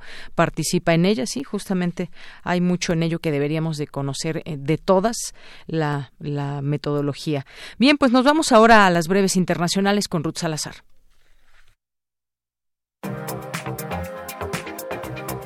Internacional RU. La Organización Mundial de la Salud deploró este jueves que una larga lista de países no están haciendo lo suficiente para combatir el coronavirus, que ya ha cobrado la vida de más de 3.000 personas en el mundo. Esto no es un ejercicio, no es el momento de abandonar, no es el momento de hallar excusas, es el momento de ir a fondo, declaró a los medios de comunicación el director general Tedros Adhanom. Más de 3.500 contagiados por el coronavirus, de los cuales 107 han fallecido, se reportan hoy en Irán, donde siguen incrementándose los afectados por la pandemia que ha generado que el gobierno decrete varias medidas preventivas, como el cierre de escuelas y universidades en un principio hasta el próximo 20 de marzo. El gobierno de la República Democrática del Congo informó que declarará el fin de la epidemia de ébola en la nación de no registrar nuevos casos en los próximos 42 días, luego de que fuera dada de alta la última paciente tratada con la enfermedad. Recuperar el control para decidir quién puede pescar en aguas del Reino Unido es uno de los objetivos del gobierno británico en sus negociaciones con la Unión Europea. Actualmente los pescadores de una nación comunitaria pueden pescar con redes de arrastre en aguas de otros Estados miembros, en virtud de la política pesquera común, un acuerdo visto como desfavorable en Gran Bretaña. En Marruecos, el periodista Omar Radi inicia hoy su tercera audiencia en la que se enfrenta a un juicio, en el que podría ser condenado a un año de prisión por emitir un tuit en el que criticó a un juez. Radi escribió en 2019 un tuit en el que llamó a un juez seguidor de los poderosos después de imponer máximas sentencias a un grupo de manifestantes que exigían trabajo y mejores condiciones políticas y económicas. Los presidentes de Rusia, Vladimir Putin, y Turquía, Recep Tayyip Erdogan, discuten este jueves posibles soluciones al conflicto en Siria, dado por el agravamiento de la situación en la zona de Ildiv. Putin se refirió a la discusión de este tema como un aspecto importante para que no vuelva a ocurrir y no destruya las relaciones ruso-turcas. Porque tu opinión es importante, síguenos en nuestras redes sociales, en Facebook como Prisma RU y en Twitter como arroba PrismaRU. Queremos escuchar tu voz. Nuestro teléfono en cabina es 55 36 43 39. Continuamos, muchas gracias por estar aquí con nosotros y ahora vamos a platicar, vamos a platicar sobre este libro Disciplina con Amor, un libro de Rosa Barocio, que es conferencista internacional, es autora de seis libros, especialista en temas de educación y desarrollo. ¿Qué tal, Rosa? Bienvenida, muchas gracias por estar con nosotros. Gracias a ti, Deyanira. Pues, Encantada. Eh, mira, tengo este libro en mis manos, se me hizo muy interesante, muy práctico, sobre todo para quienes, pues, son padres y de pronto nos hacemos muchas preguntas. ¿Cuál es la mejor manera de educar? ¿Cómo le hacemos? Y aquí, bueno, pues hay situaciones eh, ilustradas que nos presentas en el libro y, pues, sobre todo también, eh, pues, lectura de soluciones prácticas a problemas cotidianos para educar, como dices, con el corazón abierto. Adéntranos un poquito en este libro y posteriormente pues te haré algunas preguntas de aquí del contenido que tú nos presentas. Eh, cómo no, muchas gracias, Deyanira. Fíjate que, bueno, este es mi séptimo libro y tiene el título de Soluciones día a día porque creo que los padres hoy están muy apurados, muy ocupados, muy estresados y están buscando pues eh, como una orientación muy clara y muy directa para situaciones que vive, vivimos todos los días con, con los hijos. Queremos mucho a los hijos, pero a la hora de estar en, eh, en el desayuno, llevándolos a la escuela, en el momento en que te hacen el berrinche, en que se enojan, en que te gritan, en que lloran, en que te hablan de la escuela y, y, se quejan, este, a veces no sabemos cómo eh, lidiar, cómo responder de una manera que por un lado sea respetuosa, pero por otro lado sí pongamos límites y ayudemos a los hijos a aprender a, salir adelante en una realidad que va a traer situaciones frustrantes, porque fíjate que eh, de Yanira, eh, la tendencia hoy en día es a querer que los hijos estén felices y, y también hay otra hay otra eh, otro concepto que ha tenido una gran influencia en los padres, yo creo, de la psicología educativa es no los vayas a traumar. Entonces imagínate la combinación, no los vayas a traumar y tu hijo tiene que estar feliz.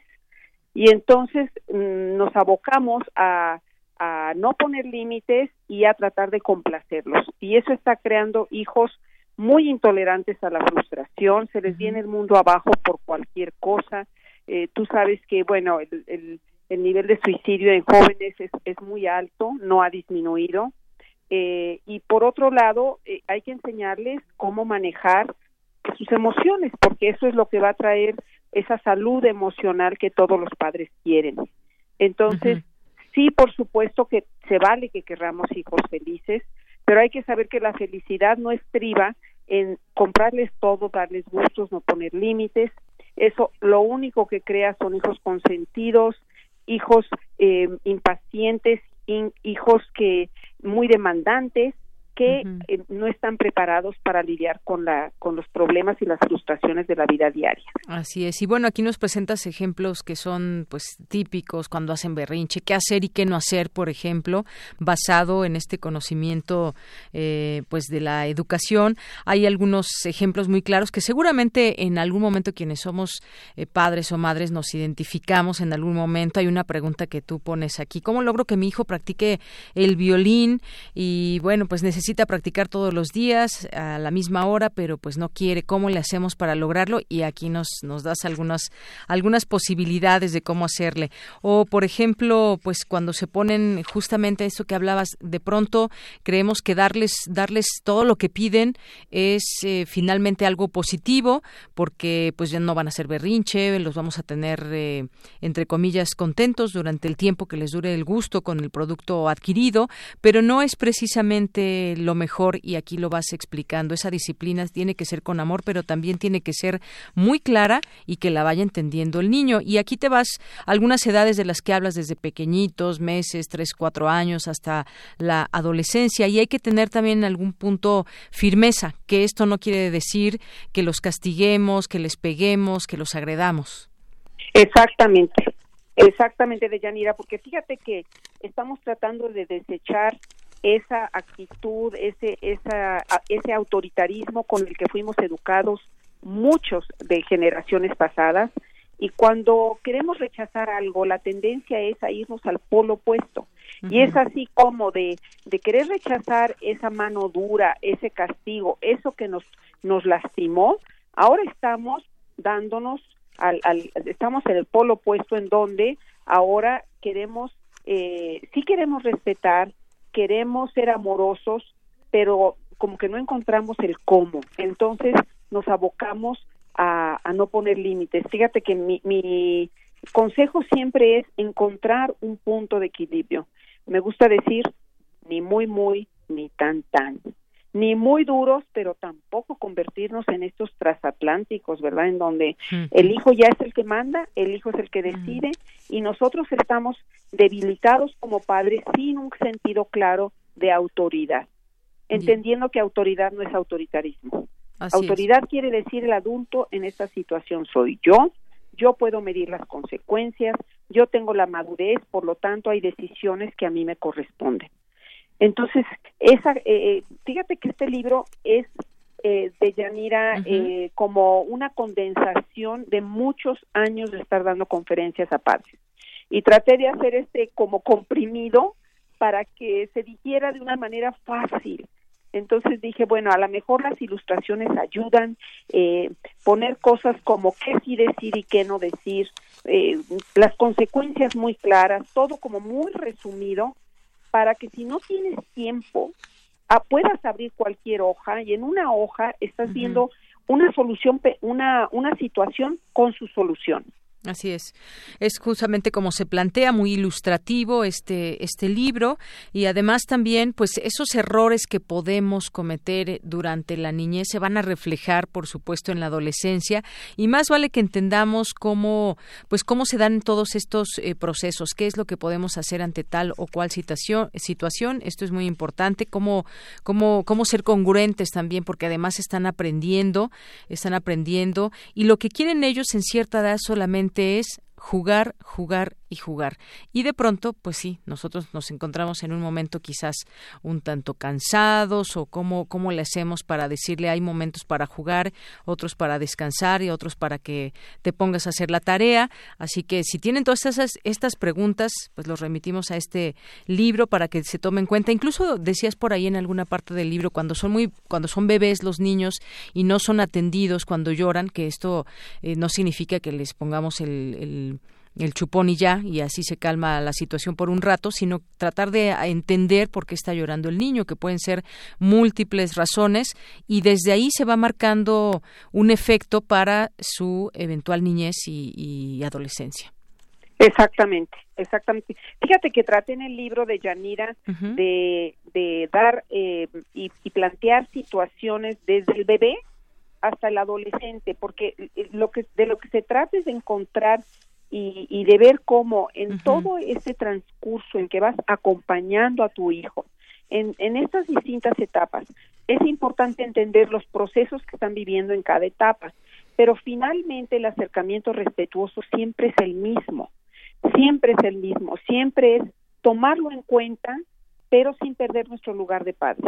Es decir, empatizo contigo, eh, trato de entender qué te está pasando, qué está sucediendo, pero no me pierdo ahí, no me fusiono contigo, eh, eh, me acerco, me conecto, pero siempre recordando el adulto soy yo, a mí me corresponde tomar la mejor decisión. Entiendo, hija, que estés furiosa porque no puedes ir a esa fiesta. Entiendo que te encantaría que te diera el permiso, pero no te lo puedo dar porque corres riesgo, tienes 13 años, hay alcohol y no vas a ir. Entonces, ¿me entiendes? Ese es este balance como, ¿verdad? Como quien anda caminando en una cuerda floja entre entre cosas que eso no no quiere decir que dejo de poner un límite o que voy a complacer cuando no es lo mejor. Muy bien. Bueno, Rosa, pues me ha dado mucho gusto platicar contigo sobre este libro que has escrito y bueno, hay que recordar que justamente, como nos dices, desde una edad muy temprana y tocas aquí el tema hasta la adolescencia, ¿cómo vamos a llegar a, con ese o esa adolescente tras eh, pues los años que tuvo de niñez y creo que es válido hacernos muchas preguntas eh, qué necesitamos para distinguir o saber que estamos realmente educando bien eh, y haciéndolo de la mejor manera quisiéramos hacerlo pero en el camino pues a veces cometemos también errores y lo mejor será pues ayudarnos de materiales también que nos permitan entender qué pasa en la educación de nuestros hijos. Así que muchísimas gracias por estar con nosotros de Yanira, encantada y bueno, gracias. Este libro Soluciones Día a Día, de veras es mi, mi, mi última, mi última creación de la cual estoy sumamente orgullosa porque creo que eh, sí les puede dar una ayuda muy concreta y muy práctica. Gracias, de Yanira. Muchísimas gracias a ti, Rosa Barocio. Hasta pronto y ahorita pues vamos a regalar, por supuesto, este libro. Muchas gracias. Bien, pues eh, esto, este libro del cual platicamos, tenemos un ejemplar eh, que nos han hecho llegar de la editorial Pax. Esa es la editorial. Lo único que tienen que hacer es, pues, vamos a regalar dos: uno por internet, uno por Twitter y otro por teléfono. Este de Disciplina con Amor, pues arroben por favor a, la editorial Pax y a Prisma, síganos por supuesto, y será suyo este libro. Y tenemos otro más que regalaremos por teléfono, que es Lo que pasa entre nosotros, terapia sexual con Gestalt de Francisco Fernández Romero, también de Editorial Pax, que nos han hecho llegar estos, estos ejemplares. Así que, pues, continuamos. Relatamos al mundo. Relatamos al mundo.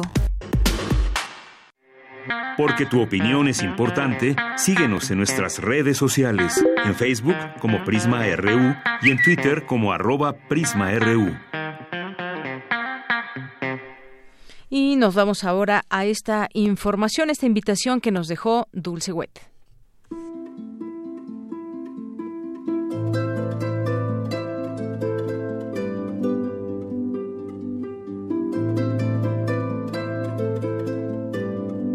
Queridos amigos de Melomanía, muchas gracias a Prisma RU por recibirnos una vez más en este estudio soy Monique Rassetti, la directora del Festival Internacional Divertimento, y les vengo a presentar el siguiente concierto de nuestra décimo primera temporada de conciertos.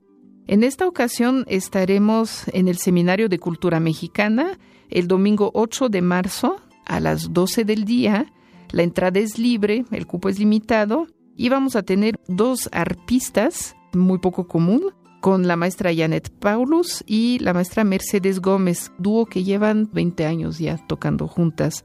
Y este concierto precisamente va a celebrar su vigésimo año increíble con obras de Rameau, de Bach, de Castro, Villanueva, Frank, Márquez, Tamés, algunas con transcripción hechas por ellas mismas para dos arpas. No se lo vayan a perder, realmente pocas veces van a tener la oportunidad de oír esa dotación musical en vivo y sobre todo con músicos de este nivel, porque ambas son excelentes.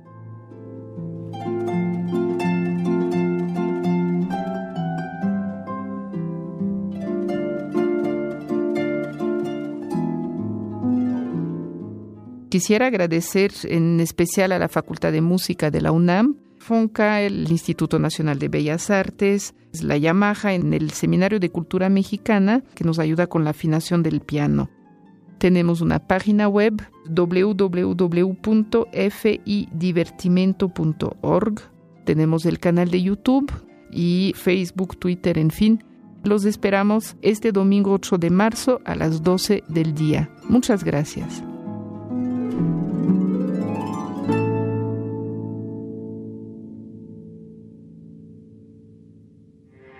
Porque tu opinión es importante, síguenos en nuestras redes sociales, en Facebook como Prisma RU y en Twitter como arroba PrismaRU. Prisma RU. Relatamos al mundo.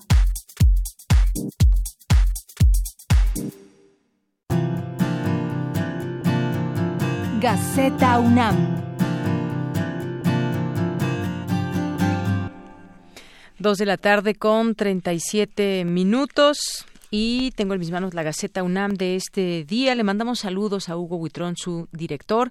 Dice en la portada, Reconocimiento Internacional a Ciencias del Mar, Investigación Innovadora sobre Corales, un compendio de 20 artículos que recibe el premio Frontiers Spotlight y de eso trata esta, esta nota que se encuentra entre las páginas de Gaceta. En Academia emprenderá la coordinación para la igualdad de género nuevas acciones. Hoy en día la UNAM escucha aún más a las mujeres y se muestra interesada en erradicar la violencia de género, afirmó Tamara Martínez Ruiz y bueno, pues de esto hablaremos también en este espacio.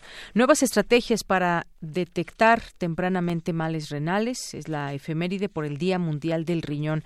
Y de pronto, pues eh, pensamos que nuestros órganos funcionan bien, pero ¿cuáles son esas alertas que debemos atender cuando pasa algo en nuestro cuerpo?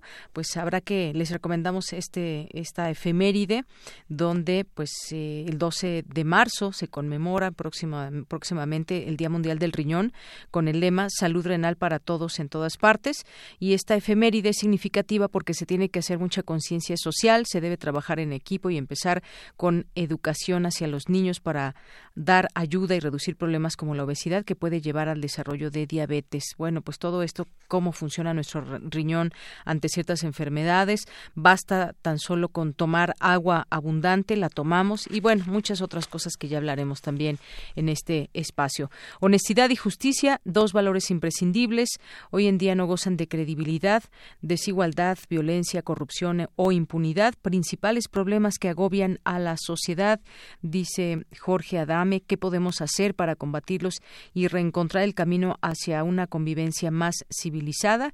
Es lo que dice eh, Jorge Adame del Instituto de Investigaciones Jurídicas que se hace esta pregunta, se hizo esta pregunta hace tiempo y por eso ha dedicado a reflexionar sobre dos conceptos que hoy en día, por desgracia, no gozan de mucha credibilidad entre nosotros los mexicanos, que son la honestidad y la justicia. Interesante este artículo que les recomendamos. Eh, importados los cinco casos de COVID-19 en México, una vacuna en año y medio aproximadamente. Llegó por personas que vinieron de otros países. En nuestro territorio aún no circula de manera local, aclararon expertos. En otra nota, analizan proceso de envejecimiento de roedor longevo en comunidad en Frontiers Spotlight para Anastasia Banasak. Intercambio de propuestas sobre academia e industria. En marcha también eh, la Escuela Nacional de Trabajo Social y la UNAM en el lugar 103 del mundo supera a todas las universidades españolas. Es la mejor de México y está entre las dos mejores de Iberoamérica según el QS World University Rankings 2020. La UNAM, la Universidad Nacional Autónoma de México, se ubica en este lugar 103 entre las mejores universidades del mundo. Esta medición ubica a la UNAM como una de las dos mejores de Iberoamérica, superando a todas las universidades españolas y se encuentra en el top 50 en 12 áreas del conocimiento. Bueno, pues son buenas noticias para nuestra, nuestra casa de estudios. La Universidad de Buenos Aires y la UNAM encabezan la región iberoamericana, seguidas por la Universidad de Sao Paulo. En el tema, en la sección de cultura, hipotermia o la epopeya del huracán, viaje al fondo del inconsciente. Personajes fantásticos son acorralados por una tormenta que parece conspirar contra ellos. Raquel Tibol, toda una vida dedicada a la crítica del arte. La fil de minería, captadora de lectores. Eh, también aquí, pues bueno, parte de lo que podemos eh, leer el día de hoy en Gaceta. Diego Valadez, y John Ackerman en comité del INE. También acento de trabajo social en la perspectiva de género. Eh, fortalece neurobiología, planta académica e infraestructura, pues parte de lo que hoy contiene la Gaceta UNAM entre sus páginas. Son las dos con cuarenta y dos minutos y ya tenemos también a los ganadores de los libros. Eh, nos llamó Verónica Ortiz Herrera y ella se lleva el libro Lo que pasa entre nosotros, que puede pasarlo a recoger aquí al Departamento de Información de Radio UNAM en Adolfo Prieto número 133 entre 10 y 5 de la tarde. Y recuerden siempre les decimos que no dejen pasar más de una semana para que tengamos aquí su libro y no no nos convirtamos en su bodega esperándolos durante mucho tiempo. A poco no algunos han tardado hasta meses en venir. Así que vengan lo más pronto posible para que disfruten pues los libros que se ganan. Y Jorge Pérez Canales que se gana el libro Disciplina con amor soluciones día a día que también tiene que pasar aquí al Departamento de Información. Y bueno, pues entre las notas nacionales, el día de hoy ya comentábamos ahí algunas. Una de ellas, bueno, pues lo de lo que decía el presidente esta mañana de unirse al paro del 9 de marzo, que los hombres también que quieran unirse lo podrán hacer y eh, Detienen a dos feminicidas materiales de Abril Cecilia. Hay que recordar que, bueno, entre todos los feminicidios que causan, nos, todos nos causan un gran impacto, este en particular, donde ya, ya había habido una denuncia de por medio y demás, bueno, pues esta mujer víctima de feminicidio en noviembre del año pasado, Abril Cecilia Pérez, eh, que fue asesinada en el sur de la Ciudad de México a manos de sicarios que habría pagado su ex esposo. Este jueves, la policía de la Ciudad de México anunció la detención de, de dos sujetos presuntos autores materiales del eh, feminicidio. Y por otra parte, la secretaria de Gobernación pide no estigmatizar el consumo de la marihuana. Olga Sánchez Cordero eh, dijo que se manifiesta a favor de la legalización ante los legisladores canadienses en el marco de la reunión, reunión interparlamentaria entre México y Canadá. Dice, una marihuana no puede ser utilizada de manera lúdica, medicinal o industrial.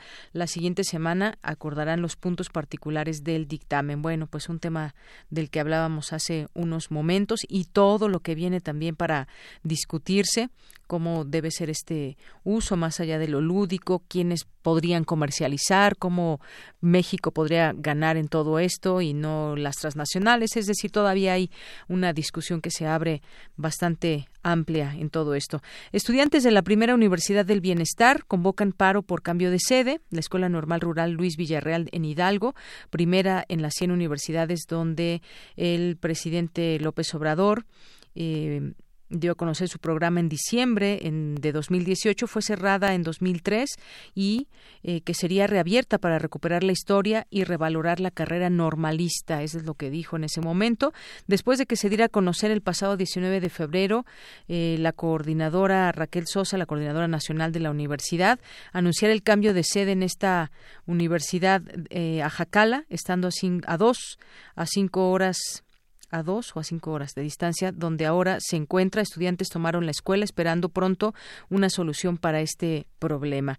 Y bueno, en la actualización del coronavirus ya se mencionaba que estos casos han llegado pues eh, desde fuera se han eh, importado a México y siguen estos cinco casos confirmados solamente permanecen en 38 más casos como sospechosos, según da a conocer la Secretaría de Salud y afortunadamente pues no hay no hay ninguna muerte que lamentar sobre este tema, la vacuna pues que podría llegar en varios meses todavía y se va conociendo también pues más acerca de esta eh, porcentaje bajo en la letalidad de esta enfermedad. Y lo que sí vimos es que regresó el sarampión. Ahí me parece cuántos eran cuatro casos aquí en la Ciudad de México y que pues bueno ahí se había visto que en estos menores no tendrían completo su su esquema de de salud de vacunación.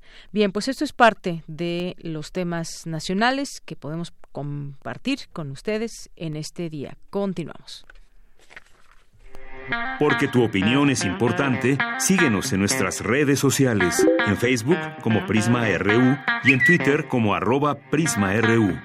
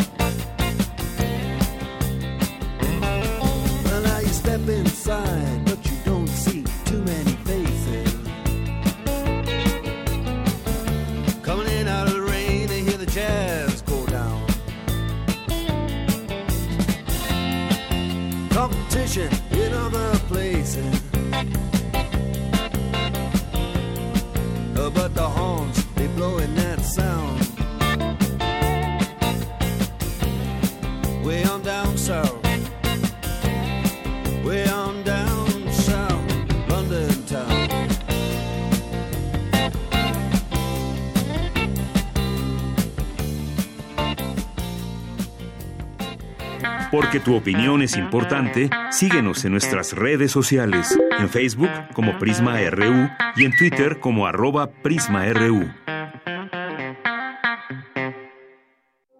Queremos escuchar tu voz. Nuestro teléfono en cabina es 55 36 43 39.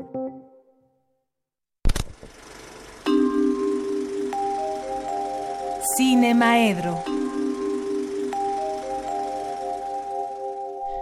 Bien, pues ya estamos en Cinemaedro y pues cuando vi llegar al maestro Carlos Narro me acordé de que pues hoy empieza el FICUNAM y hay que aprovechar todo este festival. ¿Cómo estás, Carlos? Pues sí, justamente. Eh, ya no nos dan demasiado tiempo para hablar de la de la este realidad nacional y estas cosas. Pero el cine en sí mismo es un gran tema siempre. O sea, creo que sí es un eh, un este medio muy eh, fuerte, muy poderoso que nos permite reflexionar sobre la realidad, sobre la historia, sobre muchas otras cosas. Claro, y conocer distintas realidades de Pero otros también países. en sí mismo es un, una- un medio sobre el cual hay que reflexionar como lenguaje, como y evidentemente siendo como dices hoy empieza el FICUNAM, pues no hay demasiado hacia dónde hacerse, ¿no? Nos toca hablar y reflexionar sobre el FICUNAM. No es cualquier FICUNAM, es 10 años de Ujú, ujú. 10 años de FICUNAM. Es el décimo este festival continuado que ha pasado por dificultades y sí las ha pasado. Seguramente los este, los organizadores a veces tienen un poco de pudor de decirlo en los medios, pero es un festival que ha visto recortados sus este sus presupuestos, no una, dos veces de cuando inició. Y a pesar de ello, pues ha tratado de seguir eh, ofreciéndonos eh, las, las mismas posibilidades, ¿no? Lo cual significa pues cosas que, que son costosas, como traer a los invitados, como traer y presentar este muestras, en el caso, por ejemplo, ahora de la eh, retrospectiva de Chantal Ackerman, pues hay que ir también al, al MUAC a ver la instalación de este Chantal Ackerman montada específicamente para este para Ficunam. Y ahí también, bueno, pues habrá que ir a la y conocer el libro editado, este el último libro de, de Chantal, en este caso editado por eh, Mangos de Hacha, pero que normalmente es con un apoyo del propio este festival. En fin, son un montón de cosas, todas cuestan. Eh, el año pasado fue muy bonito que los boletos no costaran y ahora, bueno, no les recortaron el presupuesto, pero sí les dijeron generen y entonces ahí están los este los boletos a la venta. Y sin embargo, la respuesta del este del público parece ser que será igual de buena. No sé, yo creo que vamos a resentir. Vamos a resentir un poquito que dos de los mejores consumidores de cine, los más ávidos entre los estudiantes, que son la Facultad de Filosofía y Letras y la Facultad de Ciencias Políticas y Sociales, que está a la vuelta, se llega prácticamente caminando de, la facultad al Centro Cultural Universitario, pues están cerradas. Entonces, bueno, pues este, eh, ojalá y nuestros estudiantes, de todas maneras, se den cuenta que está el Ficunami, que es algo que no hay que perderse y hay que ir independientemente de que la rutina de ir a la escuela, salirte de la escuela sea matando clases o al final de ellas para ir al festival, bueno, pues está rota, ahora hay que ir directamente al, al Ficunam. Pues sí, si los paros además tienen una razón eh, una legítima razón de género, pues también enterarnos de que entre las actividades del FICUNAM justamente hay eh, un foro importante en el que se discuten cuestiones del, este, del género y, y en el que vale la pena este, estar. Y aunque a diferencia de otros festivales, pero es que la marca la da ahí también año por año, el que parecía que la presencia femenina era mayor. Ahora se ve un poquito este limitada, sin embargo, hay cosas interesantes dirigidas este por mujeres. Y lo que es cierto es que eh, aunque quieras, nunca logras cubrir este completamente el, este la festival claro pues el festival tiene no sé, creo que en esta ocasión son 140 películas. Y entonces, si estás enfrente de 140 películas, no, no, este, necesitarías ver, este, en 14 días, 10 películas diarias. Bueno, pues no las va a ver ni siquiera el más, este, ambicioso, porque, pues, obviamente, los días tienen horas limitadas y entonces las, las, este, programaciones se te enciman unas a otras. El festival abre hoy con una película de un interesantísimo director del, de origen palestino, de origen palestino-israelí. Eh, este. Que es Elias Suleiman. Sí, sí, y la película se llama. It Must Be Heaven. Sí, pero le pusieron en este en castellano algo así como descubriendo el paraíso, o, ah, no, o cerca del cielo, cerca del paraíso, en fin.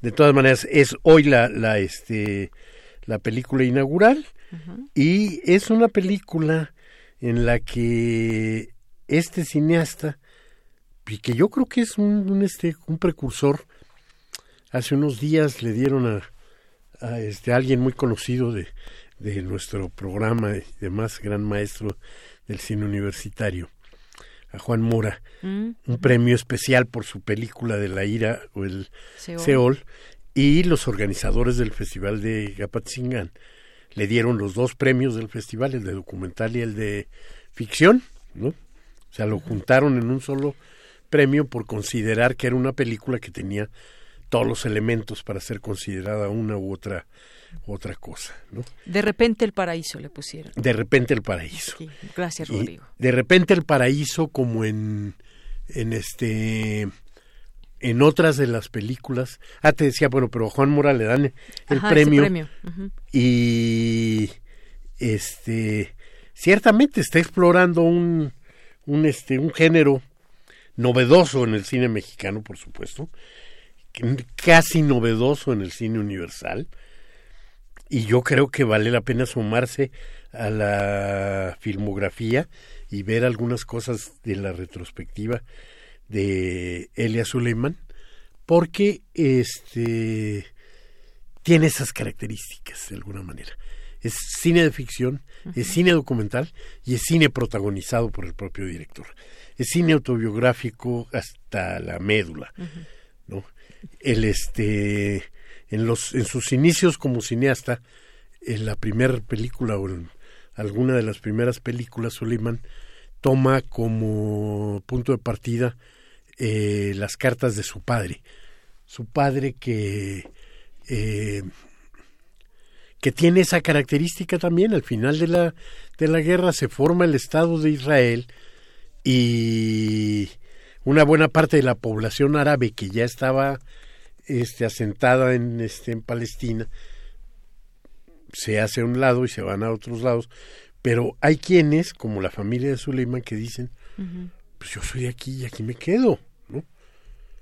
Y entonces se hace una población árabe-israelí desde el inicio mismo del, de la este del, de la nación este israelí y la familia de Suleiman es de estas mismas. Entonces cuando eh, utiliza las cartas de su padre y a su padre como protagonista y le pone nada más las iniciales E.S que son las mismas de él, este Suleiman está averiguando o está empezando a investigar este este tipo de El director de- va a ser protagonista en esta película. El, director es protagonista en esta película. Es una película. Él se fue muchos años a, a Nueva York. Entonces, aparte de palestino, aparte de israelí, pues se vuelve también un neoyorquino, porque los neoyorquinos son otra otra este categoría en el, Los ciudadanos del en el universo. Y entonces, eh, yo creo que toda la retrospectiva de, de Suleiman es algo que hay que, que hay que mirar. ¿no? Sin embargo, yo creo que casi cualquier película que veas, ¿sí? Casi cualquier película que veas anunciado. De pronto, pues, este, la elección se convierte en una elección en la que tiene que ver con tus tiempos, porque ay, al ver esta película ya la encimé sobre esta, o ay, no tengo tiempo de ir hasta el Chopo o al cine Diana. O hay que ver todos los trailers para o- saber cuál nos puede gustar más. Pero, Pero bueno, cualquiera también- de las cualquiera. que veas te va a gustar y va a ser bien. este va a ser importante eh, sin duda. ¿no? Así es. La de Emma es- está sonando también mucho. un- Yo la creo que, bailarina, este- Pero bueno, como bien dices, o sea, todas tienen un porqué de estar ahí elegidas, ¿no? Dentro Sí, hombre, y, y es un festival que pues está como cerca de los festivales de otras partes del mundo, como el de Locarno o el de este Rotterdam, que se caracterizan por su desafío, por su manera de, de, este, de, de enfrentar el asunto del cine eh, desde una postura radical. Y radical no me refiero únicamente a lo que alguien pudiera estar pensando este, ideológicamente, sino también desde el punto de vista del desafío del lenguaje cinematográfico, de la creatividad, de la libre expresión. Muy bien. Entonces, lo que veamos vale la pena. Vale si la podemos pena. ver cinco cada día, puta, ojalá. hay que empezar a las 10 de la mañana y terminar a las 8 de la noche con Bueno, la última. Por lo pronto, pues yo ya aparté para dos, la de It Must Be Heaven y la de Colosio. Ok, nos va a dar gusto Bien, verte por allá. Pues, y también no se pierdan el programa.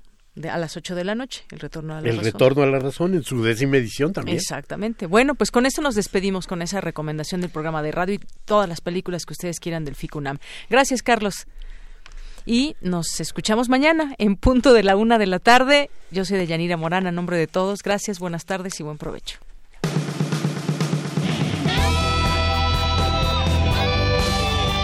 Prisma RU. Relatamos al mundo.